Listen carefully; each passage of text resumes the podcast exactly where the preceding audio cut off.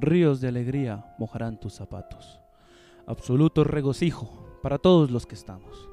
Hipócritas, aléjense, aquí no están invitados. Opónganse a este régimen y serán aniquilados. Recuperemos el pasado. Ante ustedes hemos presentado lo bendito y lo sagrado. Larga vida a nuestro imperio.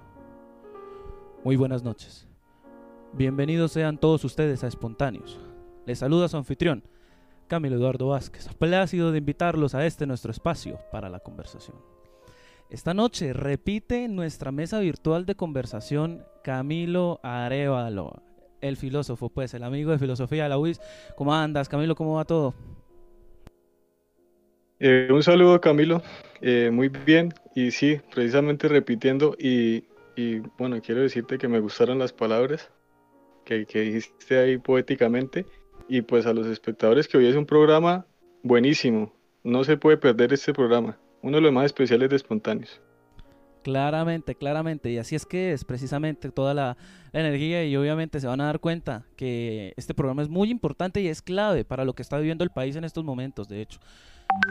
La otra compañía que tenemos es nuestro estimado Carlos. Carlitos. Carlos, ¿cómo vamos? ¿Cómo estás esta noche, Carlos? Bien, y como siempre, halagado de estar en el programa, Camilo. Excelente. Y más con el compañero Arevalo. Ah, claro, los amigos, los que somos, como siempre, aquí presentes para todos ustedes, el, contenido que queremos traer a la, a la, ciudad de Bucaramanga y pues obviamente eh, al territorio nacional.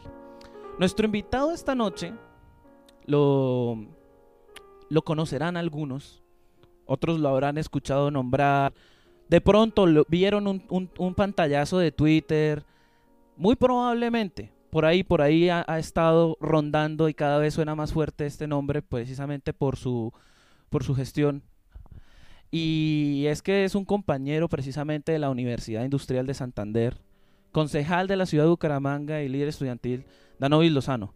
¿Cómo anda todo, Danovis? ¿Qué se cuenta, hermano? No, pues hola, es como un saludo para todos los que están en esta noche aquí escuchando. Pues mucho gusto acompañarlos, agradecido por la invitación y, aquí dispuestos a, agarrar un rato, como dirían mis abuelos, y a, contarles un poco de este trabajo y lo que estamos haciendo y hemos hecho. Excelente. Precisamente eso es lo que, lo que necesitamos y a lo que vinimos, a usted mismo lo ha dicho, esa palabra me gusta bastante. bueno, eh, precisamente antes, antes de, poder adentrarnos en temas ya, vamos a presentarle a nuestra audiencia el invitado de esta noche y queremos saber quién es Danovis Lozano, para los que no lo conocen. ¿Cómo, cómo, llega a, a, donde está? ¿Cuál ha sido su camino? Cuéntenos sobre usted, Danovis.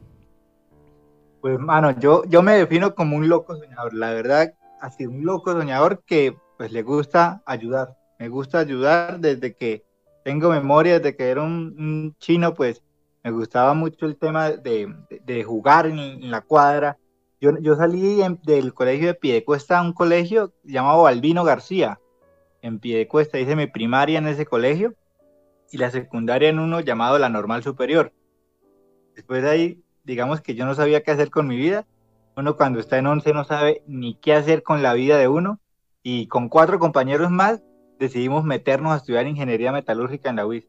La mentira más grande que uno cree que va a ser amigos por siempre de colegio, una mentira. Uno llega a la universidad y se da cuenta de la dura y cruda realidad. Y entré, y entré a la UIS, empecé a estudiar ingeniería metalúrgica y me metí la estrellada de mi vida. El cálculo me dio duro, el álgebra me dio duro, y ahí me daba cuenta de que yo no quería gastar mi vida de esa forma. Entonces, pues, ahí estando en ese dilema, me tocó con un profesor llamado Higuera ver cálculo. Yo sé que de pronto algunos de los que están escuchando lo conocen. El famoso. Dios mío. el famosísimo, claro. Tiene fama, sí, tiene fama. Y no buena. no, y, llegó y, así, así muy, muy, llegó al salón, me acuerdo tanto, no me va a olvidar nunca que llegó y dijo, de aquí espero que pasen cuatro la materia, los demás cancelen. Pues madre, pero yo nada, yo, yo, yo orgulloso, yo dije ni miércoles hasta el final. Obviamente perdí, pero con honor. sí, un soldado muerto, pero con orgullo, claro está. Sí.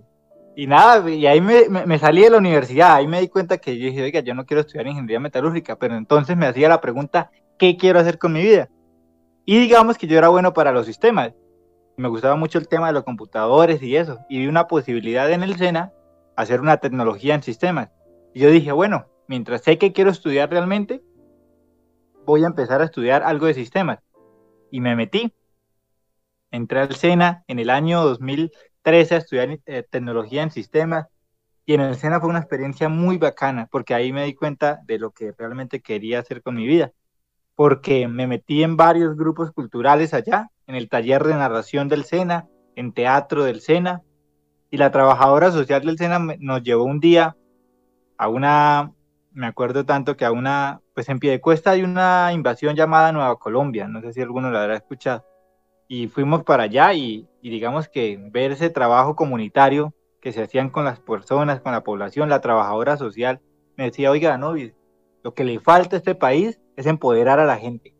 El trabajo organizacional comunitario es importante porque crea lazos y cuando una comunidad, cuando un territorio está organizado, le queda difícil al gobierno o meterse o jugar con ellos. Yo decía, puchica, sí.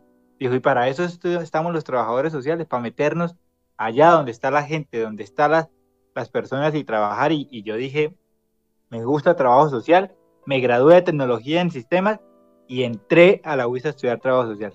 Y desde el primer día mi palabra favorita fue sí, Tanovi, vamos a hacer este grupo. ¿Quiere, ¿Quiere participar? Sí. Tanovi, ¿se quiere meter a este semillero de investigación? Sí. Tanovi, vamos a ir a jugar allá. ¿Quiere ir? Sí. Tanovi, vamos a fumar marihuana. ¿Quiere? No. Digamos que eso ha sido lo único que, he dicho, ¿no? a lo que se le dice no. sí. Ay, sí, Como Maradona, como Maradona, decirle no a las drogas. Maradona, venga, vamos. sí, sí, sí. Entonces yo, la madre, de primer semestre me metí en todo. Yo me la pasaba iba a clases, terminaba y hacer algo, no me iba a salir. Llegaba a la UIS a las 6 de la mañana y me iba a las 10 de la noche de la universidad, todos los días, haciendo algo, nos metíamos con el grupo de teatro, creamos el taller de narración oral UIS, ahí en la gallera, para hacer jueves de gallera, de cuentería, con un profesor, el profesor, me acuerdo tanto, profesor Marcos. Eh, hicimos también entrevistados, una vaina ahí de... Entrevistados, sí, yo recuerdo eso. Yo me acuerdo de eso, imagínate. Sí, yo lo recuerdo también. Claro. Sí, sí. Nuestro video más emblemático va a ser bailar cumbias al rector. También me acuerdo del de... Ah, no, eso fue, eso fue Memes el de, de, que iba a de que va a ir disfrazado Poporras. Y él dice que... Ah, ese fue otro, ese fue otro. es o sea, pero nunca... Nah, sí. ¿usted le puso el apodo al rector de Poporras o eso ya estaba antes? Pues digamos que nosotros lo institucionalizamos. Sí. Aquí estamos con poporras y de una vez todo el mundo, poporras, poporras. Sí. es que fue, es que es anillo al dedo. Sí. Mm. Es, que él creía, él, creía que poporras era por popó. Y yo me acuerdo que yo le dije, oiga, señor rector, usted es poporras. Oiga, pero yo no sé por qué me dicen los estudiantes así, si yo no soy popó, pero... Le dije, no, poporras no significa popó, significa algo bacano, algo chévere, poporro y bueno, nunca en la historia un rector de la UIS había bailado cumbias, entonces eso fue algo emblemático. Pues sí, por primera pues vez. al menos. Pero bien, este, antes de que le pongan piedra a barichar al directo, este, hablando del rector de la UIS, hablando de la vida estudiantil y hablando de toda esta vaina, pregunta, que una pregunta que le habían tenido por aquí también y pues que pues en este momento se lo hago yo llegar a concejal siendo un estudiante precisamente, habiendo tenido participación, sí, en, cosas, habiendo pues liderado y tal. La cuestión de llegar a, a, ser concejal, siendo una persona tan joven, pues para usted y para todos nosotros yo creo que representa ese despertar de la juventud colombiana a la hora de la participación política. Entre muchas otras cosas, de aquí surge una pregunta precisamente para dentro de la entrevista. Y es, ¿cómo decidió usted o cómo llega usted a, esta cuestión de decir, voy a tomar este camino? Me voy a ir por aquí, que yo sé que voy a llegar a lo que quiero llegar. Eso, eso fue una vaina muy extraña. Yo me acuerdo tanto que estábamos en una de las marchas por Santurbán salía desde la UIS, estábamos marchando todos como estudiantes, y en esas me- preguntó, me dijo un día Fabián Díaz, Fabián Díaz, no sé si saben quién es, un man con un girasol en el pecho. Claro, claro, sí. Fabián, Fabián me, me dijo, me dijo, oiga, Novis, ¿por qué los estudiantes siempre marchan, siempre salen a protestar, pero de ahí no pasan? No, se quedan solamente en la protesta, en salir a, a marchar, y de ahí no pasan, no participan políticamente. Y es, es que siempre que marchan, le dan algunas veces las cosas, pero son los políticos los que la cambian, los que la transforman, y a los estudiantes siempre los dejan mamando. Y yo decía, oiga, de verdad, tiene razón Fabián. ¿Por qué los estudiantes no nos arriesgamos a participar políticamente y a incidir en las decisiones de gobierno que realmente nos afectan? Y, me acuerdo tanto que yo llegué esta noche a la casa y, preciso me topé con un video de Jaime Garzón, el de la universidad, cuando estaba en Cali, Ah, hablándole a los jóvenes. Claro. No sé si ustedes lo han visto. Ese yo lo iba a citar. Lo íbamos a citar, de hecho. Ya que lo hace, hágalo, dígalo, diga la frase. que llegaba Jaime y les decía, ¿qué es que están esperando? ¿Que llegue un superhéroe a decirles yo soy el Salvador, los voy a salvar? No, si ustedes los jóvenes no asumen la dirección de este país, nadie va a venir a salvarlo, nadie. Si nosotros no empezamos a incidir, a participar, a organizarnos, aquí nos podemos quedar esperando que llegue alguien a salvar a Colombia. Entonces yo decía, juepuchica, tiene razón. Y durante muchos años el miedo no nos ha dejado participar y, y de- y yo me acuerdo que esa noche yo dije, bueno, voy a intentar. Dije, pues hay que empezar por algo. Entonces yo dije, bueno, hay una posibilidad de, de participar en el consejo. Yo dije, intentémoslo. ¿Qué puedo perder? Nada. Y si gano, puede ser la posibilidad para, si hago un buen trabajo en estos cuatro años, abrirle la puerta a más jóvenes y que en cuatro años no esté solo yo o no esté solo yo y lleguen por ahí cuatro o cinco más. Y a eso es lo que voy. Yo, yo estoy intentando hacer un trabajo bueno en el consejo para que Juepuchica pueda decir en cuatro años, mire, terminé, entrego mi puesto, pero vienen cinco más. Y esa es la, y esa es la, como la, la tarea fundamental, que no les dé miedo arriesgarse. Yo sin plata, en serio, no tenía ni un solo peso para pagar una valla, para pagar una camisa, nada. Yo era caminando con tres amigos con una capa verde por las calles de Bucaramanga y hablándole a la gente, oiga señora, venga, deme una oportunidad.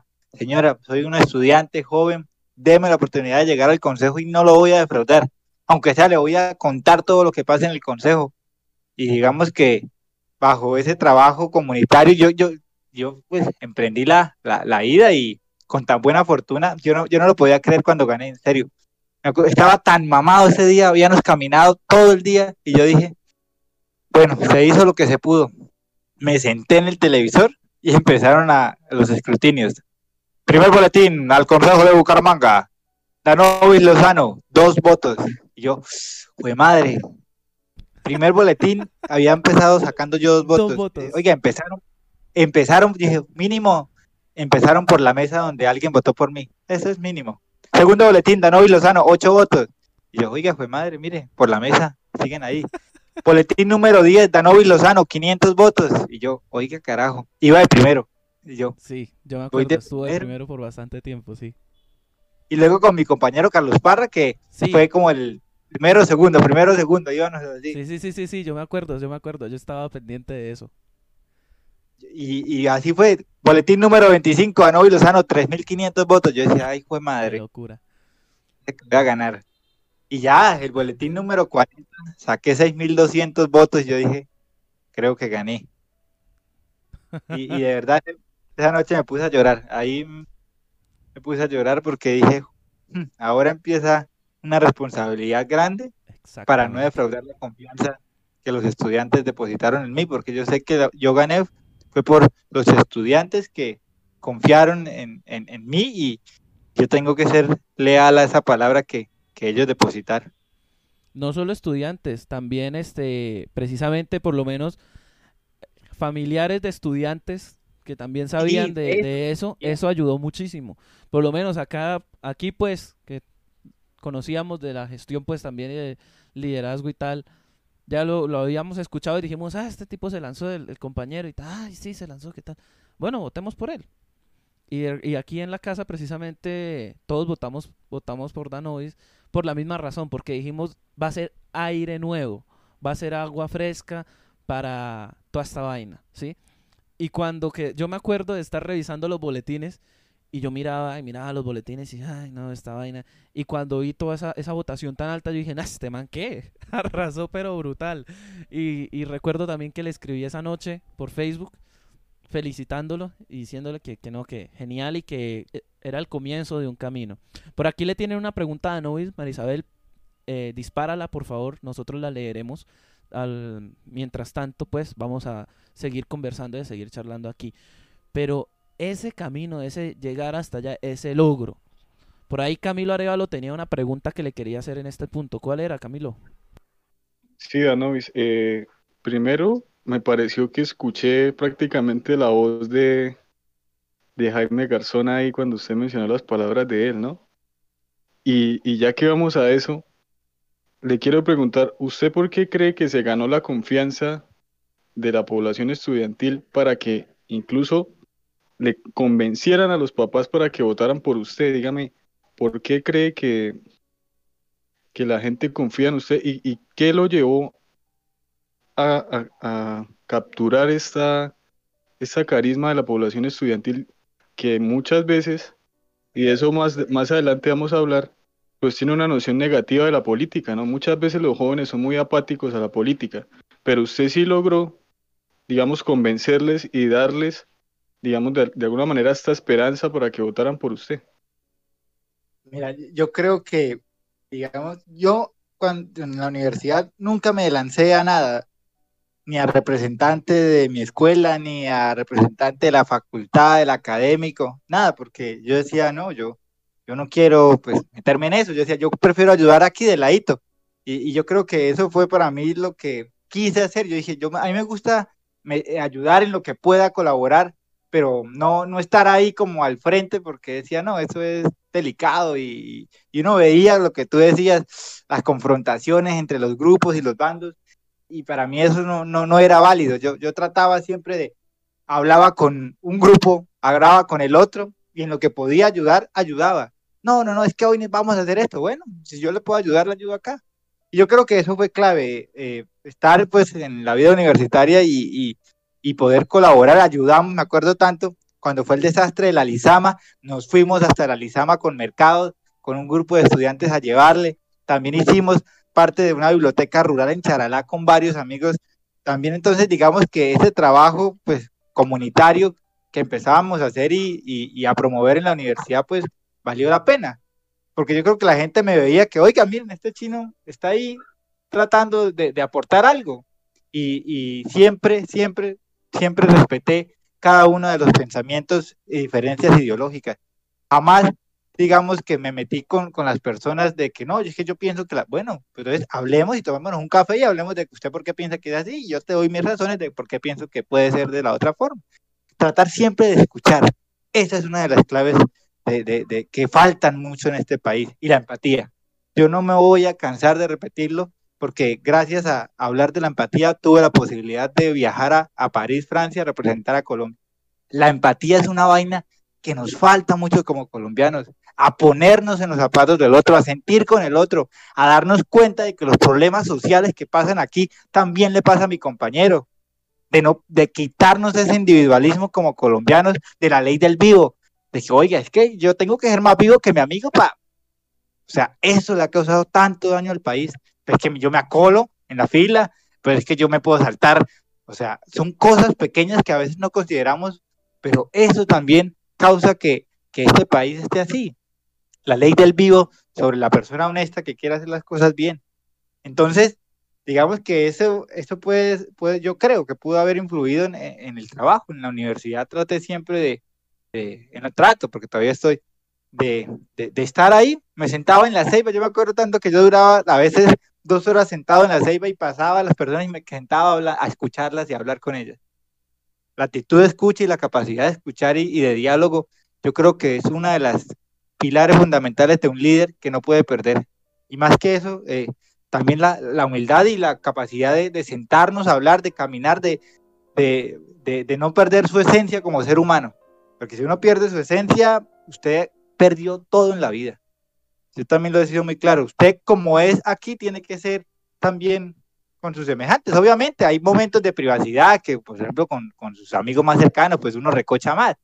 Pero digamos que tratar siempre de ser una buena persona, eso es clave para, para que a uno le vaya bien en la vida. Yo, yo, si, mire, ustedes no creen en el karma, yo sí creo en el karma. Lo que uno hace se le va a devolver. Estoy completamente yo seguro de eso.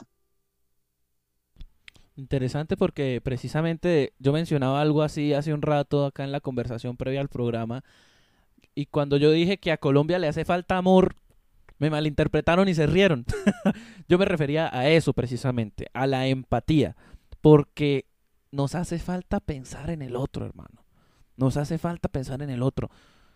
Porque de nada nos sirve estar caminando simplemente derecho por donde toca andar sin voltear a mirar a nadie más. O eso considero yo.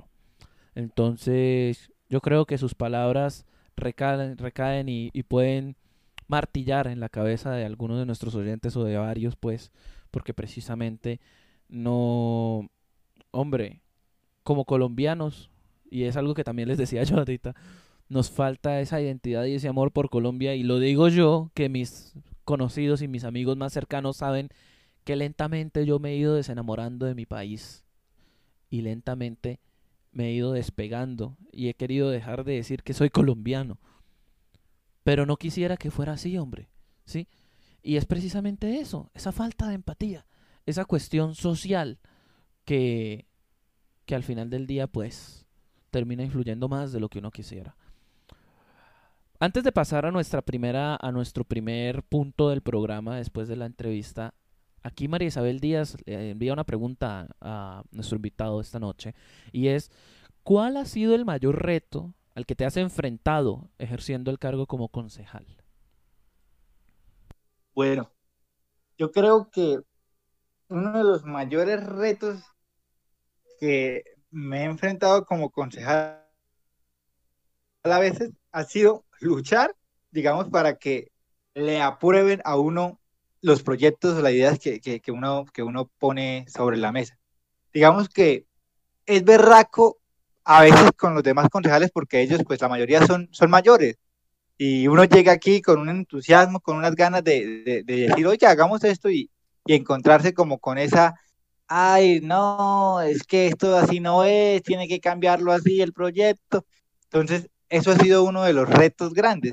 Pero el que mayor creo yo que he tenido hasta el momento ha sido la, la lucha por Santurbán. Eso ha sido una vaina tremenda, porque inclusive hemos recibido mensajes amenazantes de, de algunos pues, que quieren explotar el páramo. Me acuerdo tanto que nos parábamos una vez en un plantón frente al Club del Comercio de Bucaramanga, eso queda por, por Florida Blanca, por Cañaveral, que se me olvidó el nombre del, del espacio. Pero fue un plantón tremendo que llegamos allá porque Minesa había hecho una convocatoria a los empresarios santanderianos porque querían exponer los beneficios del proyecto megaminero. Nosotros nos dimos cuenta y nos paramos allá. Y obviamente llegaron los de Minesa y eso empezó un bololó de aquí para allá, unos empujaban, otros no. Y entonces ahí pues un momento complicado que inclusive María Fernanda Cabal tuiteó, hay que expulsar a estos concejales que promueven el vandalismo y no quieren el progreso del país.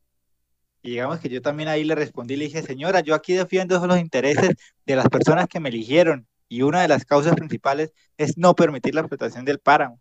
Entonces, pues eso fue un rifirrafe político y, y también pues decían que tenían que investigarme la Contraloría, la Procuraduría, la Fiscalía por acciones de ese tipo de promover el vandalismo y terrorismo. Entonces, a veces uno como político, como concejal se juega a veces, digamos que la integridad o la, o la, digamos, a veces hay que pararnos fuertes en unos temas y no hay que ceder. Entonces, y a veces por pararnos fuertes, pues uno recibe ataques. Yo me acuerdo que después de que hicimos eso por el páramo, empezaron a crear cuentas fake, a atacarnos, a hacernos videos, nos editaban imágenes. RCN Radio decía, conseja, escándalo, concejal de Bucaramanga se come una empanada en el consejo. O sea, empezaron a atacarme de todos los lados. Y decía, Terrible, ¿no? Uy, no, usted cómo, usted cómo fue a hacer eso, mano. Si hasta hace, hasta hace poco las, las empanadas dejaron de ser ilegales y dejaron de poner multa por comer empanada en la calle. ¿Usted cómo va a meter una empanada al... No, hombre. Imagínense. yo ahí me podía reír, yo decía, oiga, tantas vainas que hay de corrupción y que se roban la plata y me ataca porque me comí una empanada porque llevaba siete horas metido y me había dado hambre. Entonces, son vainas que uno se pone a pensar y, y no, no lo voy a negar. A veces me aduro recibir de pronto unos mensajes pues, de personas y de perfiles falsos que inventan noticias. No, es que Anovis, mire, se está robando. es que Anovis, obviamente eso no es cierto y, y, a veces a uno le da duro. Mí yo digo, pues madre, yo, yo estoy aquí tratando de dar lo mejor y, y que te ataquen de esa forma, pues pero ya después uno dice, son más los mensajes positivos que negativos, eso también es muy claro. Son más los mensajes de la gente, oiga, no, y bacano lo que hace, bacano cómo va, siga así, no se deje, siga así, siga así. Entonces eso como que también a uno le, le llena de ánimo, le llena de ánimo en este camino que no es fácil. Ser político no es fácil, créanme. Y más cuando uno no, no, no, no, nunca ha estado metido en este mundo y quiere de verdad hacer las cosas bien para abrirle el camino a los demás, es duro, pero ahí vamos ahí vamos dando la pelea. Ay, le cuento, la vaina es que yo, fui árbitro de fútbol cinco años, entonces digamos que ya estoy acostumbrado a los madrazos. Entonces, ah, no, pues. de hecho, una vez hace muchos años, no sé si Carlos se acuerde, que eso fue en una reunión aquí precisamente en mi casa, reunido con los amigos, mencionábamos eso. Que, cuál, que, que cuál es la qué les gustaría a usted haber sido si no fueran lo que o si no se dedican a lo que están estudiando y uno de nuestros amigos, Julián Martínez, un saludo para Julián, nos dijo eso, nos dijo yo quisiera ser árbitro de fútbol. y dijo eso precisamente, estaría acostumbrado a, eso. Dijo, pero me tendría que acostumbrar a los insultos. Y no, sí, de hecho, es, así, es así, es totalmente así. Árbitro dijo, bueno, seguimos. Eh, pregunta, hace una pregunta Julián Alizarazo antes de pasar a, la sección siguiente, pues, que tenemos eh, temática. Y la pregunta de Julián Elizarazo es, buenas noches, pregunta para Danovis. Con base en el recorrido que has tenido, ¿qué piensas que un colombiano puede hacer si se ve en la situación que mencionó Camilo, desenamorarse del país? Miren, para mí ese es el reto más grande que tenemos los jóvenes, los jóvenes. Yo, creo que los abuelos se están, están resignados, están resignados al país que les tocó porque ha sido el país que han vivido por más de 40, 50 años. Entonces ellos ya están acostumbrados a la violencia, a que mataban, a que secuestraban, a que el político llegaba con el tamal. Ellos se han acostumbrado a ese sistema y a esa forma. Yo creo que los jóvenes, este es el reto que tenemos. Volver a poner los temas sobre la mesa y decirle, oiga, es que el político es para servirle al pueblo y a los intereses de la gente, no para pedir contratos o es, doctor, ayúdeme aquí. El reto que tenemos los jóvenes con nosotros es despertar esa conciencia a los jóvenes, más jóvenes que vienen atrás de nosotros e inclusive a los padres que están después de nosotros. Entonces, enamorarnos del país es enamorarnos, digamos, de, de, un, de una utopía, como diría Eduardo Galeano. Camina dos pasos, se aleja dos pasos. Pero está ahí. ¿Y para qué sirve la utopía? Para caminar para darnos cuenta de que estamos tratando de dar un poquito de nosotros para ver este país un poco mejor y que le quede a nuestros hijos o a nuestros familiares algo que puedan decir, oiga, es que Colombia, ya Colombia ya no es Colombia, sino Colombia. Es como dar, ahorita que estamos, obviamente, estamos mal, los líderes sociales los asesinan, pero también todo lo que está pasando ha servido para despertar una conciencia en los jóvenes tremenda. Yo creo que en el 2022 el voto joven va a dar mucho de qué hablar y, vamos a poder voltear la torta. Entonces, la idea es empezar a, a, compartir con nuestros semejantes y decir, oiga, usted que se va del país, váyase del país, pero vuelva. O sea, traiga lo que aprenda de allá, pero vuelva, que aquí lo necesitamos volver a recuperar los talentos nacionales que se han ido, yo creo que es la tarea fundamental. Y yo entiendo que ellos no vuelvan, porque ahorita, pues con estas condiciones es difícil, pero en unos años yo estoy seguro que esto va a cambiar y, no podemos perder la esperanza. Lo último que podemos perder en ese país la esperanza, como diríamos en la UIS, lúchela, hay que lucharla, hay que lucharla hasta el final. Hmm. Digamos que es la tarea. Esa es una realidad bastante heavy. El fenómeno se llama fuga de cerebros y es algo que afecta a muchos países como Colombia. Nosotros tenemos potencial, tenemos profesionales, pero simplemente llega un punto en el que dicen, yo aquí puedo quedarme a trabajar en un lugar donde no me aprecian como profesional, como pasa por ejemplo con los profesionales de la salud, o me puedo ir de este país, irme a otro país, validar el título, ganar más y vivir mejor. Ese es una realidad muy presente para muchos profesionales en este país. Y el gran problema que trae es que Colombia se queda solita con la gente que se resigna a seguir aquí y aún peor cuando la gente decide no cambiar. Por eso me parece bastante importante eso. Yo diría que es como mantener la esperanza de que el país puede mejorar.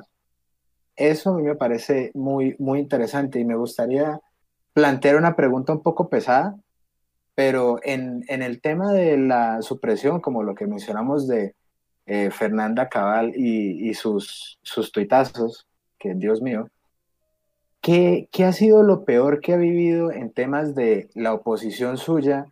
Eh, digamos, cosas como eh, atentar contra su vida, amenazas, y hasta inclusive campañas de odio en su contra, Danovis. ¿Qué ha sido como lo más pesado o lo más difícil que ha vivido en ese sentido?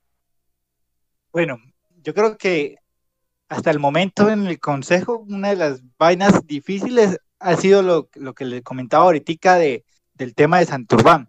Yo creo que eso ha generado mucha, mucha, eh, a veces polémica, en el sentido de que, mire, mire cómo es Minesa de Vigo, es que, madre, me da, me da como rabia a veces Minesa quiere poner en contra a los habitantes de Sotonorte con los habitantes de Bucaramanga, Bucaramanga, diciendo que nosotros no queremos a la minería de, la región de Sotonorte. Y obviamente no es así. Nosotros sabemos que en Sotonorte hay mineros ancestrales, mineros que han estado toda la vida, pero una cosa es ellos y otra cosa es una multinacional como, como Minesa. Entonces, en ese conflicto han hecho que esas personas pues a veces se vayan en contra mía, porque uno sale como a defender el páramo en contra de la megaminería y esas personas pues a veces envían mensajes como, oiga, ¿usted qué está haciendo? Ta, ta, ta, ta, ta. Entonces a veces a uno como que le digo, toca tener cuidado, toca tener cuidado, no, no hay que exponernos tanto.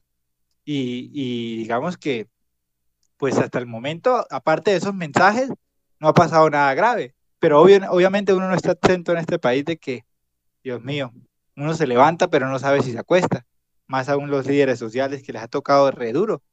Yo pues intentaré, digo, intentaré, sigo acompañando las movilizaciones, sigo acompañando las marchas, me van a ver en las calles y, trataré como de dar lo mejor y, y dijo el que le tenga miedo a morir, que no nazca. Y entonces aquí estamos para para dar la pelea, para dar la pelea hasta cuando nos toque, así como Jaime la dio. Para mí Jaime es un gran referente para mí, yo yo lo tengo a él muy presente por todo lo que hizo y por la esperanza que sembró Jaime la dio jóvenes. Eso es lo que necesitamos, más sembradores de esperanza, más sembradores de que esto se puede mejorar. Porque si la perdemos, ahora sí el uribismo puede hacer lo que quiera con el país, pero si estamos ahí parados y, y siendo conscientes de que esto puede mejorar, aquí se puede dar la pelea. Entonces, pues lo duro es a veces el miedo que uno se levante y que le puedan hacer algo, pero uno sabe que, somos más los buenos que, la gente mala. Hablando un poco de Jaime Garzón y de toda esta situación en la que hay muchos líderes sociales amenazados y que corren hasta peligro sus vidas, me gustaría recomendar con toda una canción escrita por Edson Belandia al respecto de la muerte de Jaime Garzón. Eh, la pueden encontrar en YouTube. Es buenísima porque explica de una manera musical todo lo que llevó a la muerte de Jaime Garzón. Y si ustedes buscan el contexto de la letra, pueden ver la historia detrás y ver cómo la oposición política pues ha llegado a esos extremos en la actualidad. Te voy a contar un secreto. Edson Belandi es, amigo mío. Yo, yo a Edson lo conocí hace cinco años, una vez que me pusieron a cuidarle a los hijos. y desde ahí me volvió amigo de él y, él organiza algo llamado el Festival de la Tigra, los invito. claro, nosotros fuimos al primero. De hecho, nosotros fuimos los tres al primer Festival de la Tigra. Yo no acuerdo tanto, Danovis, usted estaba en, en los en los pósters, en el primer festival. Sí, sí, sí, yo, yo era el juez boleto, estaba ahí con Mando Gallo y, y, todo, y digamos que Edson Paqué es un gran artista, de verdad que lo admiro mucho y, y él también, yo con él No política. es buen artista. Ah, yo le dije, oiga, voy a lanzar al consejo. Y me dijo, no, usted es mucho loco, pero hágale.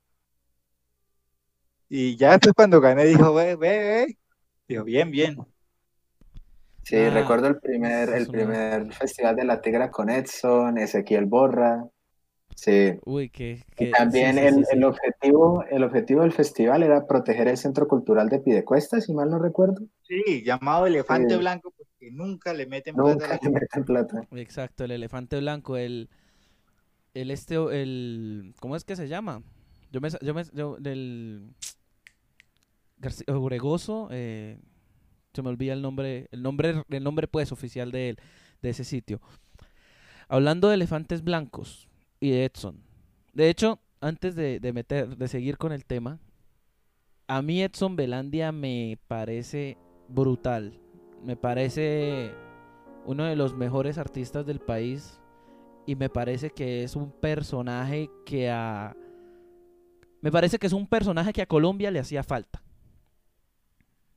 Y y me gustaría de hecho en algún momento traerlo aquí al programa porque sí he tenido ganas de charlar con él sobre música campesina, que el otro día él estuvo montando cosas y pues la audiencia que no conoce Edson Belandia, búsquenlo, se los recomiendo bastante. Y, y bueno, podemos continuar. Antes que nada, recuerden, recuerden que están en espontáneos, un espacio para la conversación. Hoy, precisamente, los invito a que más que nunca participemos, porque en nuestras manos está lo que sigue, está nuestra, nuestro continuar pues aquí en el país. Y bien, suscríbanse al canal, den like al directo y quédense para que sigamos charlando aquí con Danovis, para que sigan planteando preguntas y para que sigamos en esta conversación. Nos pregunta Sonia Ramírez, en el consejo se viven cosas tras bambalinas. Cuéntenos qué le ha sorprendido, qué le ha sacado de las casillas, qué le ha gustado.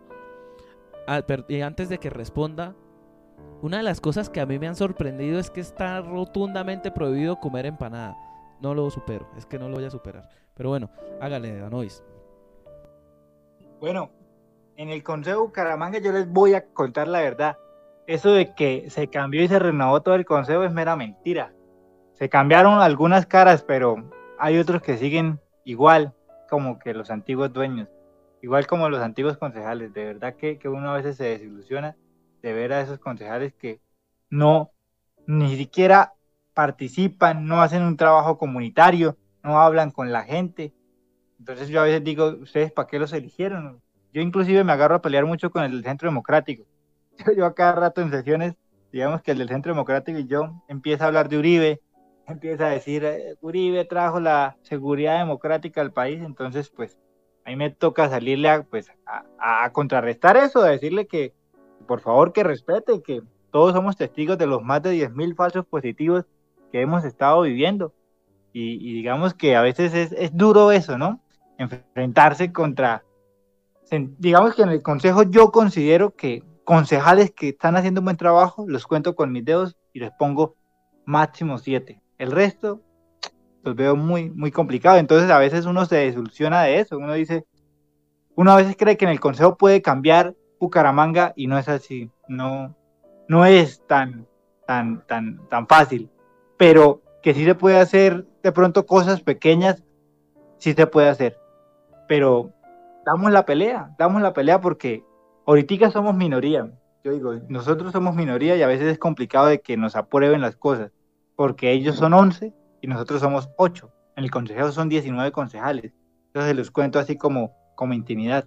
Hay dos coaliciones, una de 11 con todos los tradicionales, Cambio Radical, Centro Democrático, Partido Conservador, Partido Liberal, Maíz, así están aliados. Y del otro lado pues, estamos el Partido Verde, eh, la Liga y Colombia Justa y Libre. Imagínense, Colombia Justa y Libre se, se vino para el otro lado, que es el partido de los, cristianos.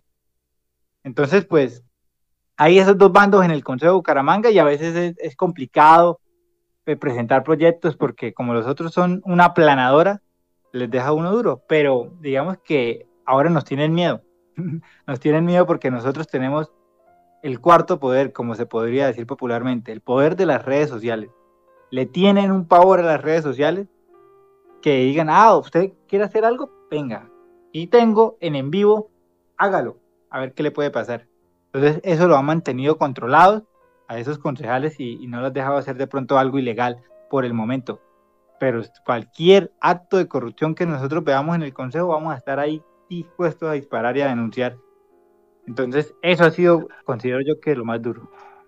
Novis, es interesante pues saber la, como lo, lo, que se lleva a cabo dentro del Consejo, ¿no? Porque, o sea, la sociedad yo creo que está muy separada de las, de las entidades públicas y sobre todo de las entidades gubernamentales. Es decir, uno solo se entera de políticos a través de noticias y siempre casi negativa, ¿no? Nunca uno ve titulares en noticieros, pues los famosos noticieros del país donde los políticos pues realicen eh, cosas buenas, obras buenas, siempre es criticándolos o atacándolos, pero en cierta medida porque tienen la razón.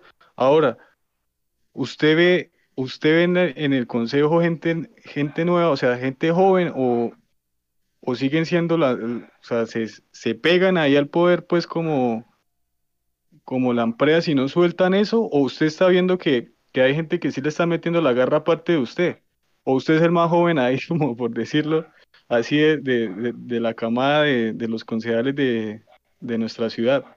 Me gustaría saber eso por, por, lo que le digo, estamos muy alejados de pronto de esa esfera y, y, no nos enteramos. Yo les cuento, los más jóvenes, concejales más jóvenes, es el concejal Jorge Rangel del Partido Conservador, que tiene la misma edad que yo, y el concejal Carlos Parra, mi compañero de bancada, que tiene 30 años digamos que los tres somos los concejales, pues te podría decir más jóvenes, ya el resto tienen 40, 38, 50, 50 y pico, entonces son, digamos que mayores. Y los jóvenes, pues somos tres.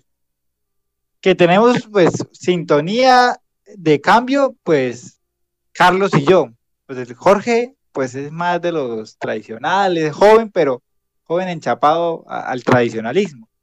Y, y la idea es vencer ese tradicionalismo. Yo, yo a cada rato en el consejo les digo, oiga, ustedes síganse quedando aquí encerrados en la silla a ver cómo le va a ver en cuatro años y la gente va a volver a confiar en ustedes.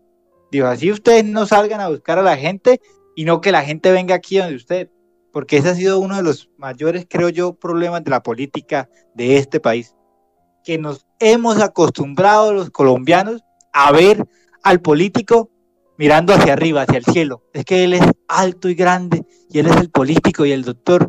Mamola, al contrario, si los elegimos es porque somos nosotros los servidores públicos. Nosotros tenemos que rendirle cuentas a ustedes de lo que hemos hecho, de lo que vamos haciendo. Pero no, creemos que, los políticos es para rendirle pleitesía. Y, a mí eso me da siempre, me molesta mucho. Ver, doctor, ¿cuál, yo siempre que me dicen doctor, ¿cuál doctor? Me llamo Danovis. Danovis, díganme Danovis, así estoy bien, así me gusta mi nombre, Danovis, porque se, se pliegan de esa doctoritis. Doctor, doctor, ¿cuál? Dijo, un dicho popular, doctor se le dice a cualquier hijo. Entonces... sí, Ala.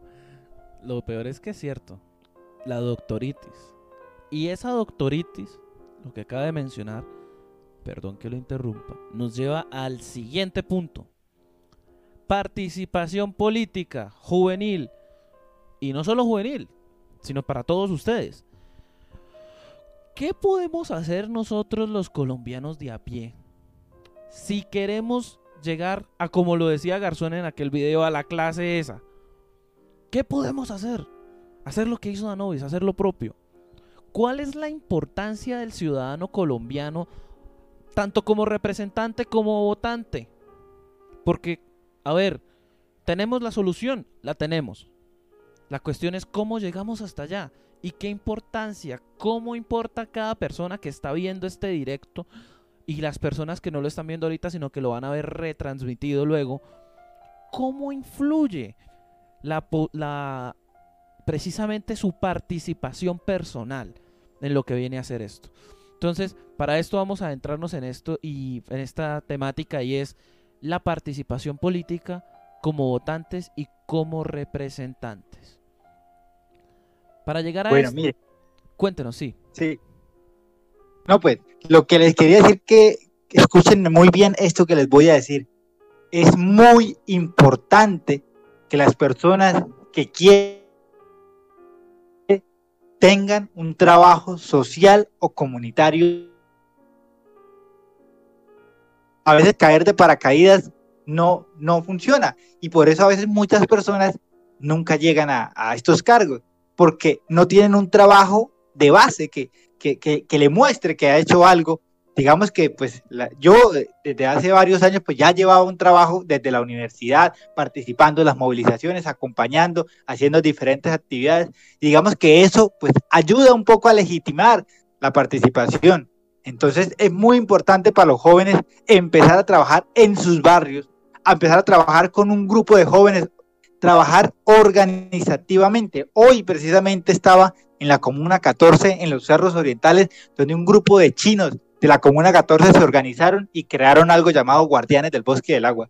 Y me decían, Danovis, es que nosotros aquí queremos como jóvenes empoderarnos y mostrarle a la gente hacer rutas ecológicas, senderos ecológicos, vender nuestro propio materitas, eh, flores, vender, digamos, organizándose, hace que los procesos valgan la pena y puedan, puedan digamos, tener una, un mayor alcance. Hoy la ventaja que tenemos es que la gente ya no le está comiendo cuento a los políticos tradicionales. La gente se está dando cuenta, como muchos sabemos, recíbale el billete de 50 mil, recíbalo, pero vote a conciencia. Y la gente se, le está grabando este mensaje. Ya se está dando cuenta que el tamal no le va a alcanzar los cuatro años, que el bulto de cemento no le va a alcanzar los cuatro años para la tragadera, perdónenme lo que voy a decir, de mierda que nos ponen a poner siempre. La gente se está dando cuenta de eso y para mí eso es algo fundamental porque le da posibilidades a las personas como yo que intenté y logré vencer a las maquinarias tradicionales. Muchos candidatos al Consejo se gastaron más de 200, 300, 500 millones de pesos para llegar. Yo me cansé, ¿yo cuánto me gasté? 2 millones de pesos. Y esos 2 millones me los dio el partido con el que me lancé por la cuota de jóvenes. Y con esos 2 millones hice totalmente la campaña en tres meses y no tuve que gastar plata. El resto, caminando y redes sociales, publicando, mostrándole a la gente el trabajo. Entonces, eso es muy importante. Darnos, no darnos miedo participar. Yo espero, yo espero que en las próximas elecciones que se vengan al Consejo, que haya una gran participación de, estudiantes, de Ojalá los animalistas tengan candidatos, los ambientalistas tengan candidatos, los estudiantes tengan candidatos, los médicos tengan candidatos. De cada sector organizacional haya una persona que quiera representar. A eso tenemos que aspirar y que no sean los mismos de siempre que han estado ahí en el poder. Freddy Anaya se quemó y eso fue para nosotros una alegría tremenda. Uf. Anaya era un hombre que llevaba años en el poder gobernando detrás. Tenía la CMB gobernada, la CMB al año recibe más de 80 mil millones de pesos. Era de él. Era de él la CMB. Ahora es de Díaz Tavera. Por eso hay que sacarlos. Por eso hay que, porque si le quitamos esos espacios de poder, poco a poco van a quedar relegados. Y a ellos le tienen miedo a eso, a perder el poder. Porque si pierden el poder, se van a poder investigar. Porque cuando lleguen buenas personas al poder, dicen, investiguen lo que este man hizo en la administración pasada. Y si hay algo de corrupción, para la cárcel. Pero eso se hace aspirando y logrando esos espacios de decisión, con un trabajo de base, con un trabajo social y siempre, siempre bajo principios de dar lo mejor y de no dejarse comprar. Porque el político nuevo que se deja comprar daña todo un proceso que puede venir de atrás. Digamos, si yo llego a hacer las cosas mal, se daña todo un proceso para más jóvenes que me ven a mí como una referencia de que sí se puede llegar limpiamente.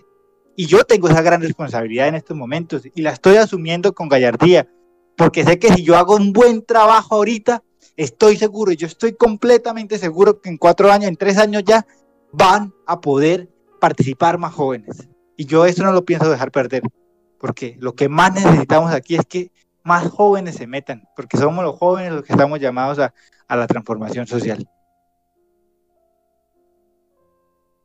Respecto a todo esto, y precisamente dentro de lo que a dentro de lo que a la participación política refiere, hay mucha gente que está haciendo preguntas, mucha gente que quiere participar y precisamente ya vamos a dar respuesta a esas preguntas Sonia nos pregunta acerca de la participación de las mujeres en el consejo.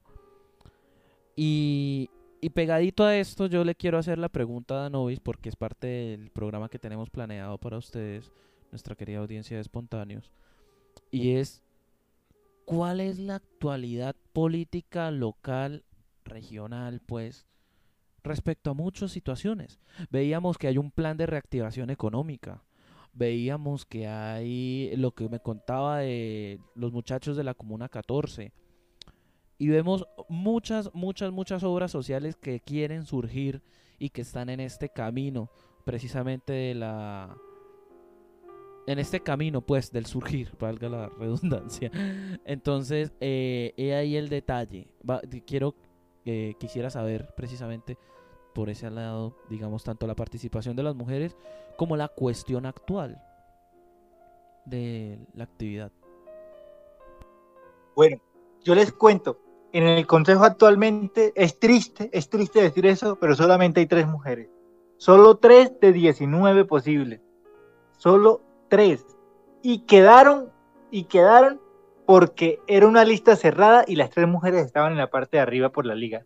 O si no, ninguna mujer hubiera quedado con un puesto de participación política. Y eso también me faltó decirlo en el punto anterior, es, algo que quiero resaltar. Necesitamos mujeres que se metan a la política. Necesitamos que las mujeres vean los espacios de participación política como un espacio de empoderamiento. Yo hoy hago el llamado a las mujeres que estén escuchando este en vivo. Necesitamos que participen y se metan, porque de verdad, yo creo, yo las mujeres, para mí las mujeres son mejores que los hombres, en serio, son más inteligentes, son totalmente mejores y, necesitamos lideresas, necesitamos con urgencia lideresas en el Consejo de Bucaramanga. Las que estamos, las compañeras concejales de, de, este consejo, hay pues digamos que me quito el sombrero por varias. Marina Arevalo es una concejal nueva, muy, pero muy dedicada al trabajo, contadora pool, eh, eh, ingeniera industrial de la Universidad Industrial de Santander, graduada, tiene, ella tiene como 60 años, pero de verdad una, una señora muy capacitada y me ha sorprendido gratamente eh, pero faltan más mujeres, faltan participar políticamente las mujeres. Yo, yo, yo estoy, digamos, tratando de que también poder empoderar y, que las mujeres logren organizarse. Yo sé que si las mujeres se lograran organizar políticamente, uf, arrasarían en votaciones. Y, ese es el llamado, este es el llamado que tenemos todos.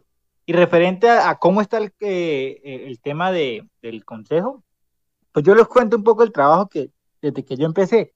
Yo inicié en enero con, con una meta clara. Mi línea, mi línea es la línea ambiental, animalista y social. Esas son como mis tres banderas o tres bases concentradas. Yo dije, estos cuatro años, pues yo considero para mí es muy importante la línea ambiental porque para mí los problemas sociales, económicos, de salud en los próximos 30 años van a ir estrictamente relacionados a los graves daños ambientales que producimos a diario y urge con, con total vehemencia políticas públicas en el área ambiental. Los políticos en lo último que piensan siempre es en el medio ambiente. Siempre construyan la vía, pero nunca piensan en la, la afectación que van a producir al construir esa vía por esa parte. Afectar fuentes hídricas, ejemplo claro, tenemos la conectante C1, C2 ahorita en Florida.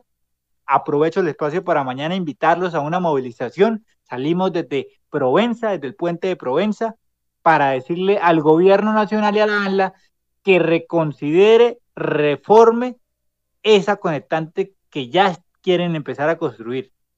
Entonces, necesitamos políticas públicas con un eje y enfoque ambiental con urgencia. Desde el Consejo empezamos primero presentando un proyecto de restricción del plástico de un solo uso en el área de Bucaramanga. Presentamos también proyecto en el plan de desarrollo presentamos 10 metas en el plan referente a calidad del aire, referente también al cuidado y protección de los recursos hídricos. Presentamos cuatro metas por el páramo de Santurbán para la compra, protección de predios en la región de Sotonorte. Entonces, ahorita estamos trabajando en un proyecto animalista para que los estudiantes de colegio que siempre le ponen a hacer horas, si ustedes recuerdan cuando estaban en 11 los ponían a hacer horas sociales, pero que esas horas se puedan hacer en fundaciones animalistas. Estamos también trabajando en una cátedra animalista que se pueda dictar en los colegios de Bucaramanga a través de la Secretaría de Educación, porque si no empezamos a educarnos desde los jóvenes, desde los niños, pues va a ser muy berraco ya, digamos, enseñarle a un adulto sobre el tema del cuidado ambiental, sobre el tema del cuidado y la protección animal. Entonces, son las líneas que he elegido trabajar y, estoy puyando.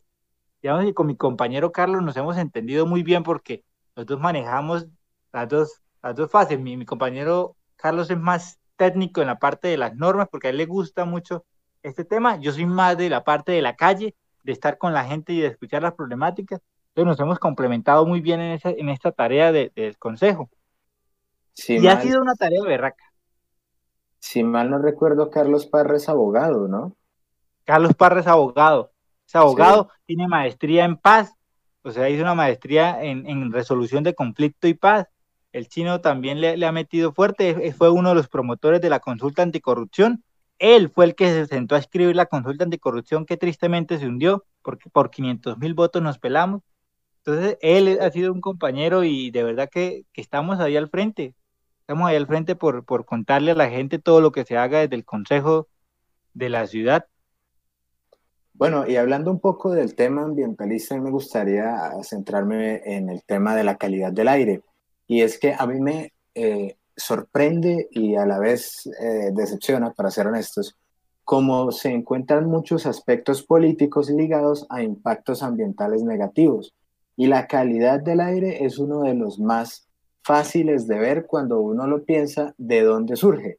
Eh, en, en, Bucaramanga específicamente, eh, si mal no recuerdo, hace un tiempo hubo una problemática por el sector de cabecera, si no me equivoco, porque la calidad del aire había llegado, no, de cabecera no, de la 33, porque había llegado un problema en el que la calidad del aire llegaba a un punto en el que se formaba una nube de polvo eh, en las horas pico eh, en esos tiempos.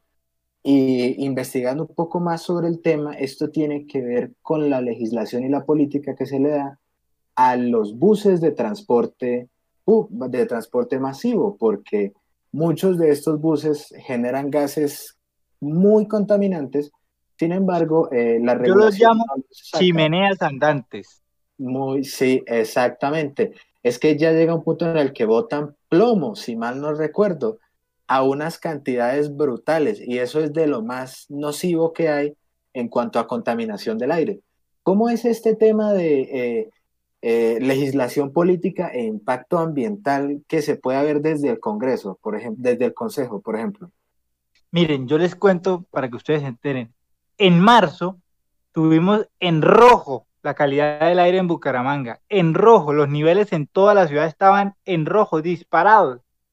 Y digamos que a veces eh, las decisiones que toma el gobierno no son ni las mejores ni las más óptimas. Por ejemplo, acaban de, la Secretaría de Tránsito de Bucaramanga acabó de despedir eh, eh, sin, restricción a pico y placa si usted matricula su carro en Bucaramanga por seis meses. O sea, y eso es una política que va a aumentar el flujo de automóviles en la ciudad, va a contaminar aún más, en vez de promover el uso de transportes alternativos como la bicicleta, monopatín, eh, patineta, lo que hace es promover que sigan comprando más carros y matriculando en Bucaramanga. O sea, esto también es un problema del Estado, del gobierno a través de, de normas, pero también de las personas y de la gente. Vemos cómo los ciudadanos prefieren a veces sacar el carro y montarse él solo que salir caminando o montar en bicicleta. Vemos también un sistema de transporte público desactualizado. Los buses esos buses que tienen actualmente las empresas de transporte público son un ente contaminador gigante, gigante, y que no ha querido porque tenemos otro problema. La autoridad ambiental, que es la CMB, que es la que puede ponerle freno y controla eso, no lo está haciendo. No sabemos en qué se está gastando la plata.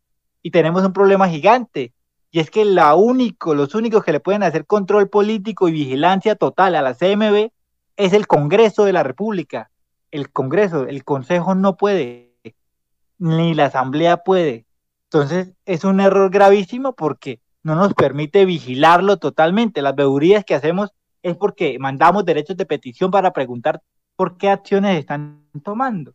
Entonces tenemos una CMB secuestrada por los clanes políticos Didier Tavera Freddy, que es en estos momentos quien la tiene secuestrada para que la audiencia se entere, donde no hacen un control y vigilancia a los recursos hídricos, a los recursos de arbóreos, a los recursos también de calidad del aire. La CMB tiene unas estaciones de medición y ahí vienen cómo están ahorita, dañadas, sin mantenimiento.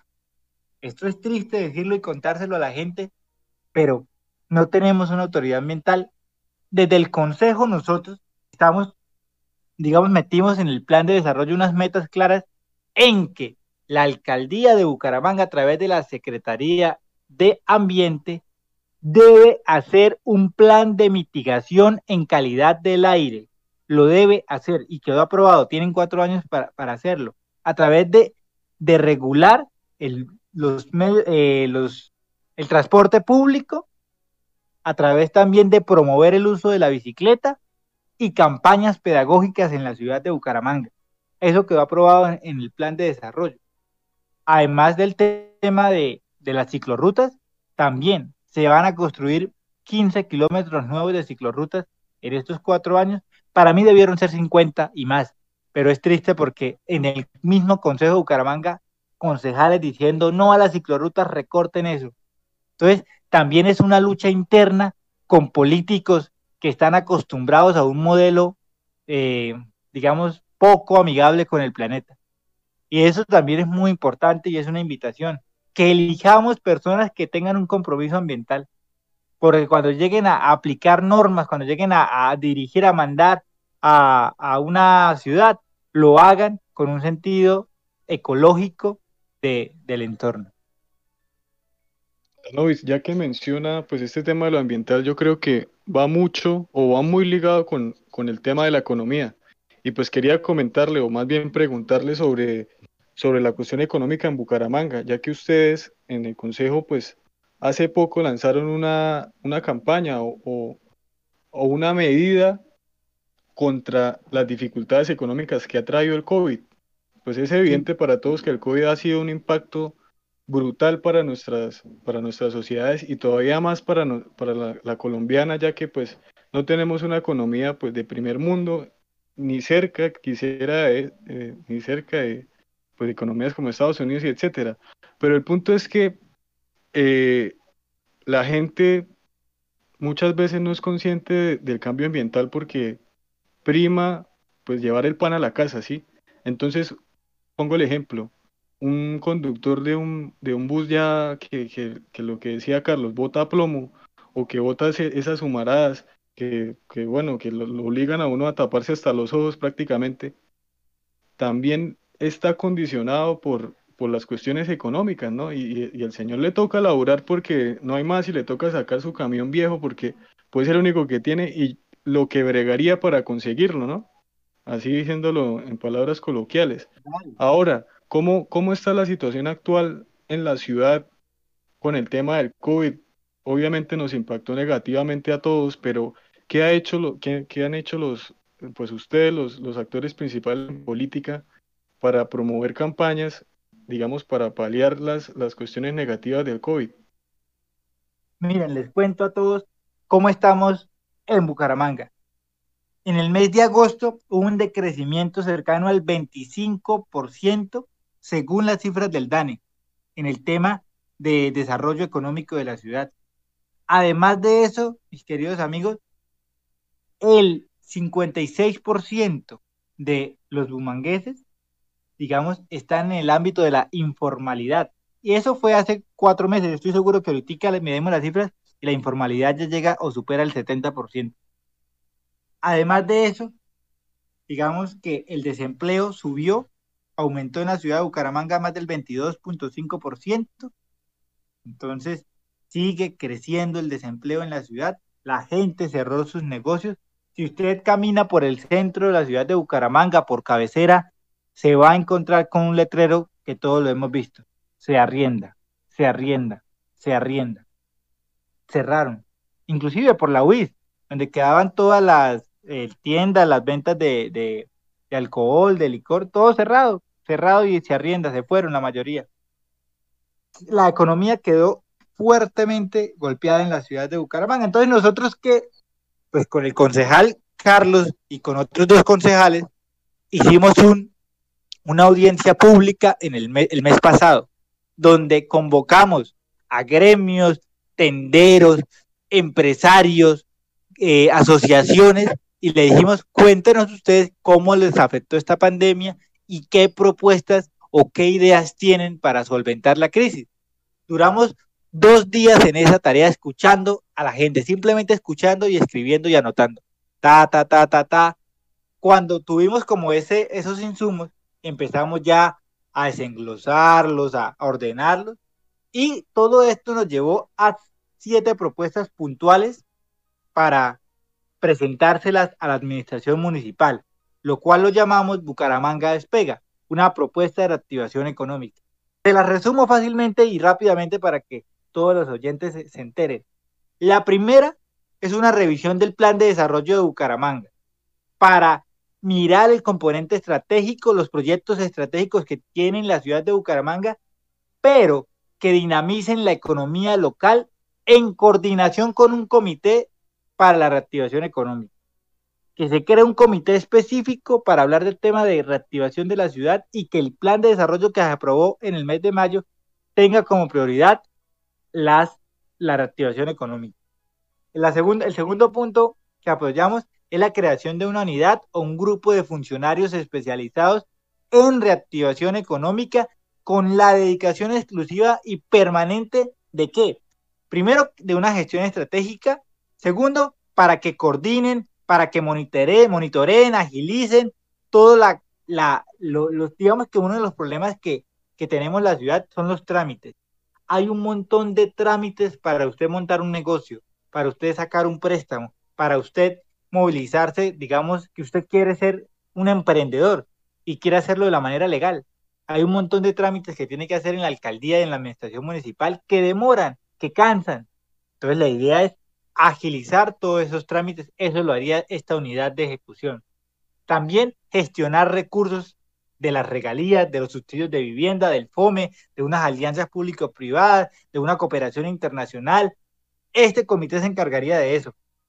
También, pues, un apoyo y protección a la formalización y reactivación de, de, digamos, de una manera que cree un canal de comunicación directo entre los empresarios entre las personas que tienen su microempresa y la administración municipal, que lleve también denuncias de corrupción, que le ayude con los trámites de reactivación y también una supervisión a las medidas de bioseguridad. El tercer punto, pues que queremos, este es uno de los más berracos y, necesitamos pues la, el, ayuda, el ayuda de los ciudadanos, que es promover los beneficios tributarios estratégicamente para la reactivación. ¿Cómo? El congelamiento del impuesto predial. Nosotros creemos que esta pandemia afectó a la gente y el impuesto predial unificado pues se debe de tener para los comercios, para los predios comerciales e industriales. Nosotros sabemos que el 2020 se, se detuvo, pues le vamos a congelar el impuesto predial por el año 2021, que es el año siguiente. También un descuento en el impuesto de industria y comercio, pues basado en la reducción del ingreso que tuvieron los ciudadanos en esta crisis del COVID. Entonces, que se realice ese descuento de, del impuesto de industria y comercio. Otra cosa, el impuesto de alumbrado público. También para los predios comerciales e industriales, en función de los ingresos, se disminuye este impuesto de alumbrado público. También incentivos tributarios para la inversión en condiciones de empleabilidad local. Aquellas empresas que contraten nuevamente a sus empleados o que contraten más que el municipio le dé excepciones tributarias por contratar. Eso es lo que necesitamos apoyar. El cuarto punto va ya más enfocado pues a, la, a un apoyo económico para la formalización y la apertura, como es el tema de un apoyo financiero para el pago, la renovación de matrícula mercantil, gestionar asociación, asocio con la Cámara de Comercio de Bucaramanga para que la gente, digamos que todos los comerciantes tienen que pagar algo llamado matrícula mercantil, que le cuesta, pues depende del negocio, puede valer entre 200 mil hasta 3, 5 millones de pesos. Entonces, pues que haya una facilidad de pago para ellos. También digamos que otro punto clave aquí es unas medidas de apoyo a arrendatarios y arrendadores afectados uno de los mayores conflictos que vimos en pandemia, y ustedes también lo, lo, pudieron de pronto observar, es las peleas que se formaban a veces entre los que arrendaban un local y los que pues habían arrendado decían, no, es que yo no tengo plata para pagarle, no, es que a mí me paga o se va, no, pues yo me voy. Y la gente, yo sé, a veces no pensaba, ¿qué es preferible? ¿Que le pague menos y tener el local o tener ingresos? ¿O que no le pague nada, cerrar y tener todo eso ahí totalmente pues sin, sin utilidad? Entonces, lo que proponemos también aquí es que haya un acompañamiento jurídico en los procesos de conciliación y mecanismos de financiación, como la promoción de incentivos tributarios, pues el impuesto predial a los arrendadores. O sea, si usted como arrendador otorga una, una facilidad de pago o unos mecanismos de financiación a su arrendatario, pues el municipio también le va a dar unas facilidades en el tema de su impuesto predial. Gana los ciudadanos y también pues ayudamos a reactivar la economía. Pues, y, y, digamos que, ¿qué aleja o qué es lo que impide que estas propuestas se lleven a cabo?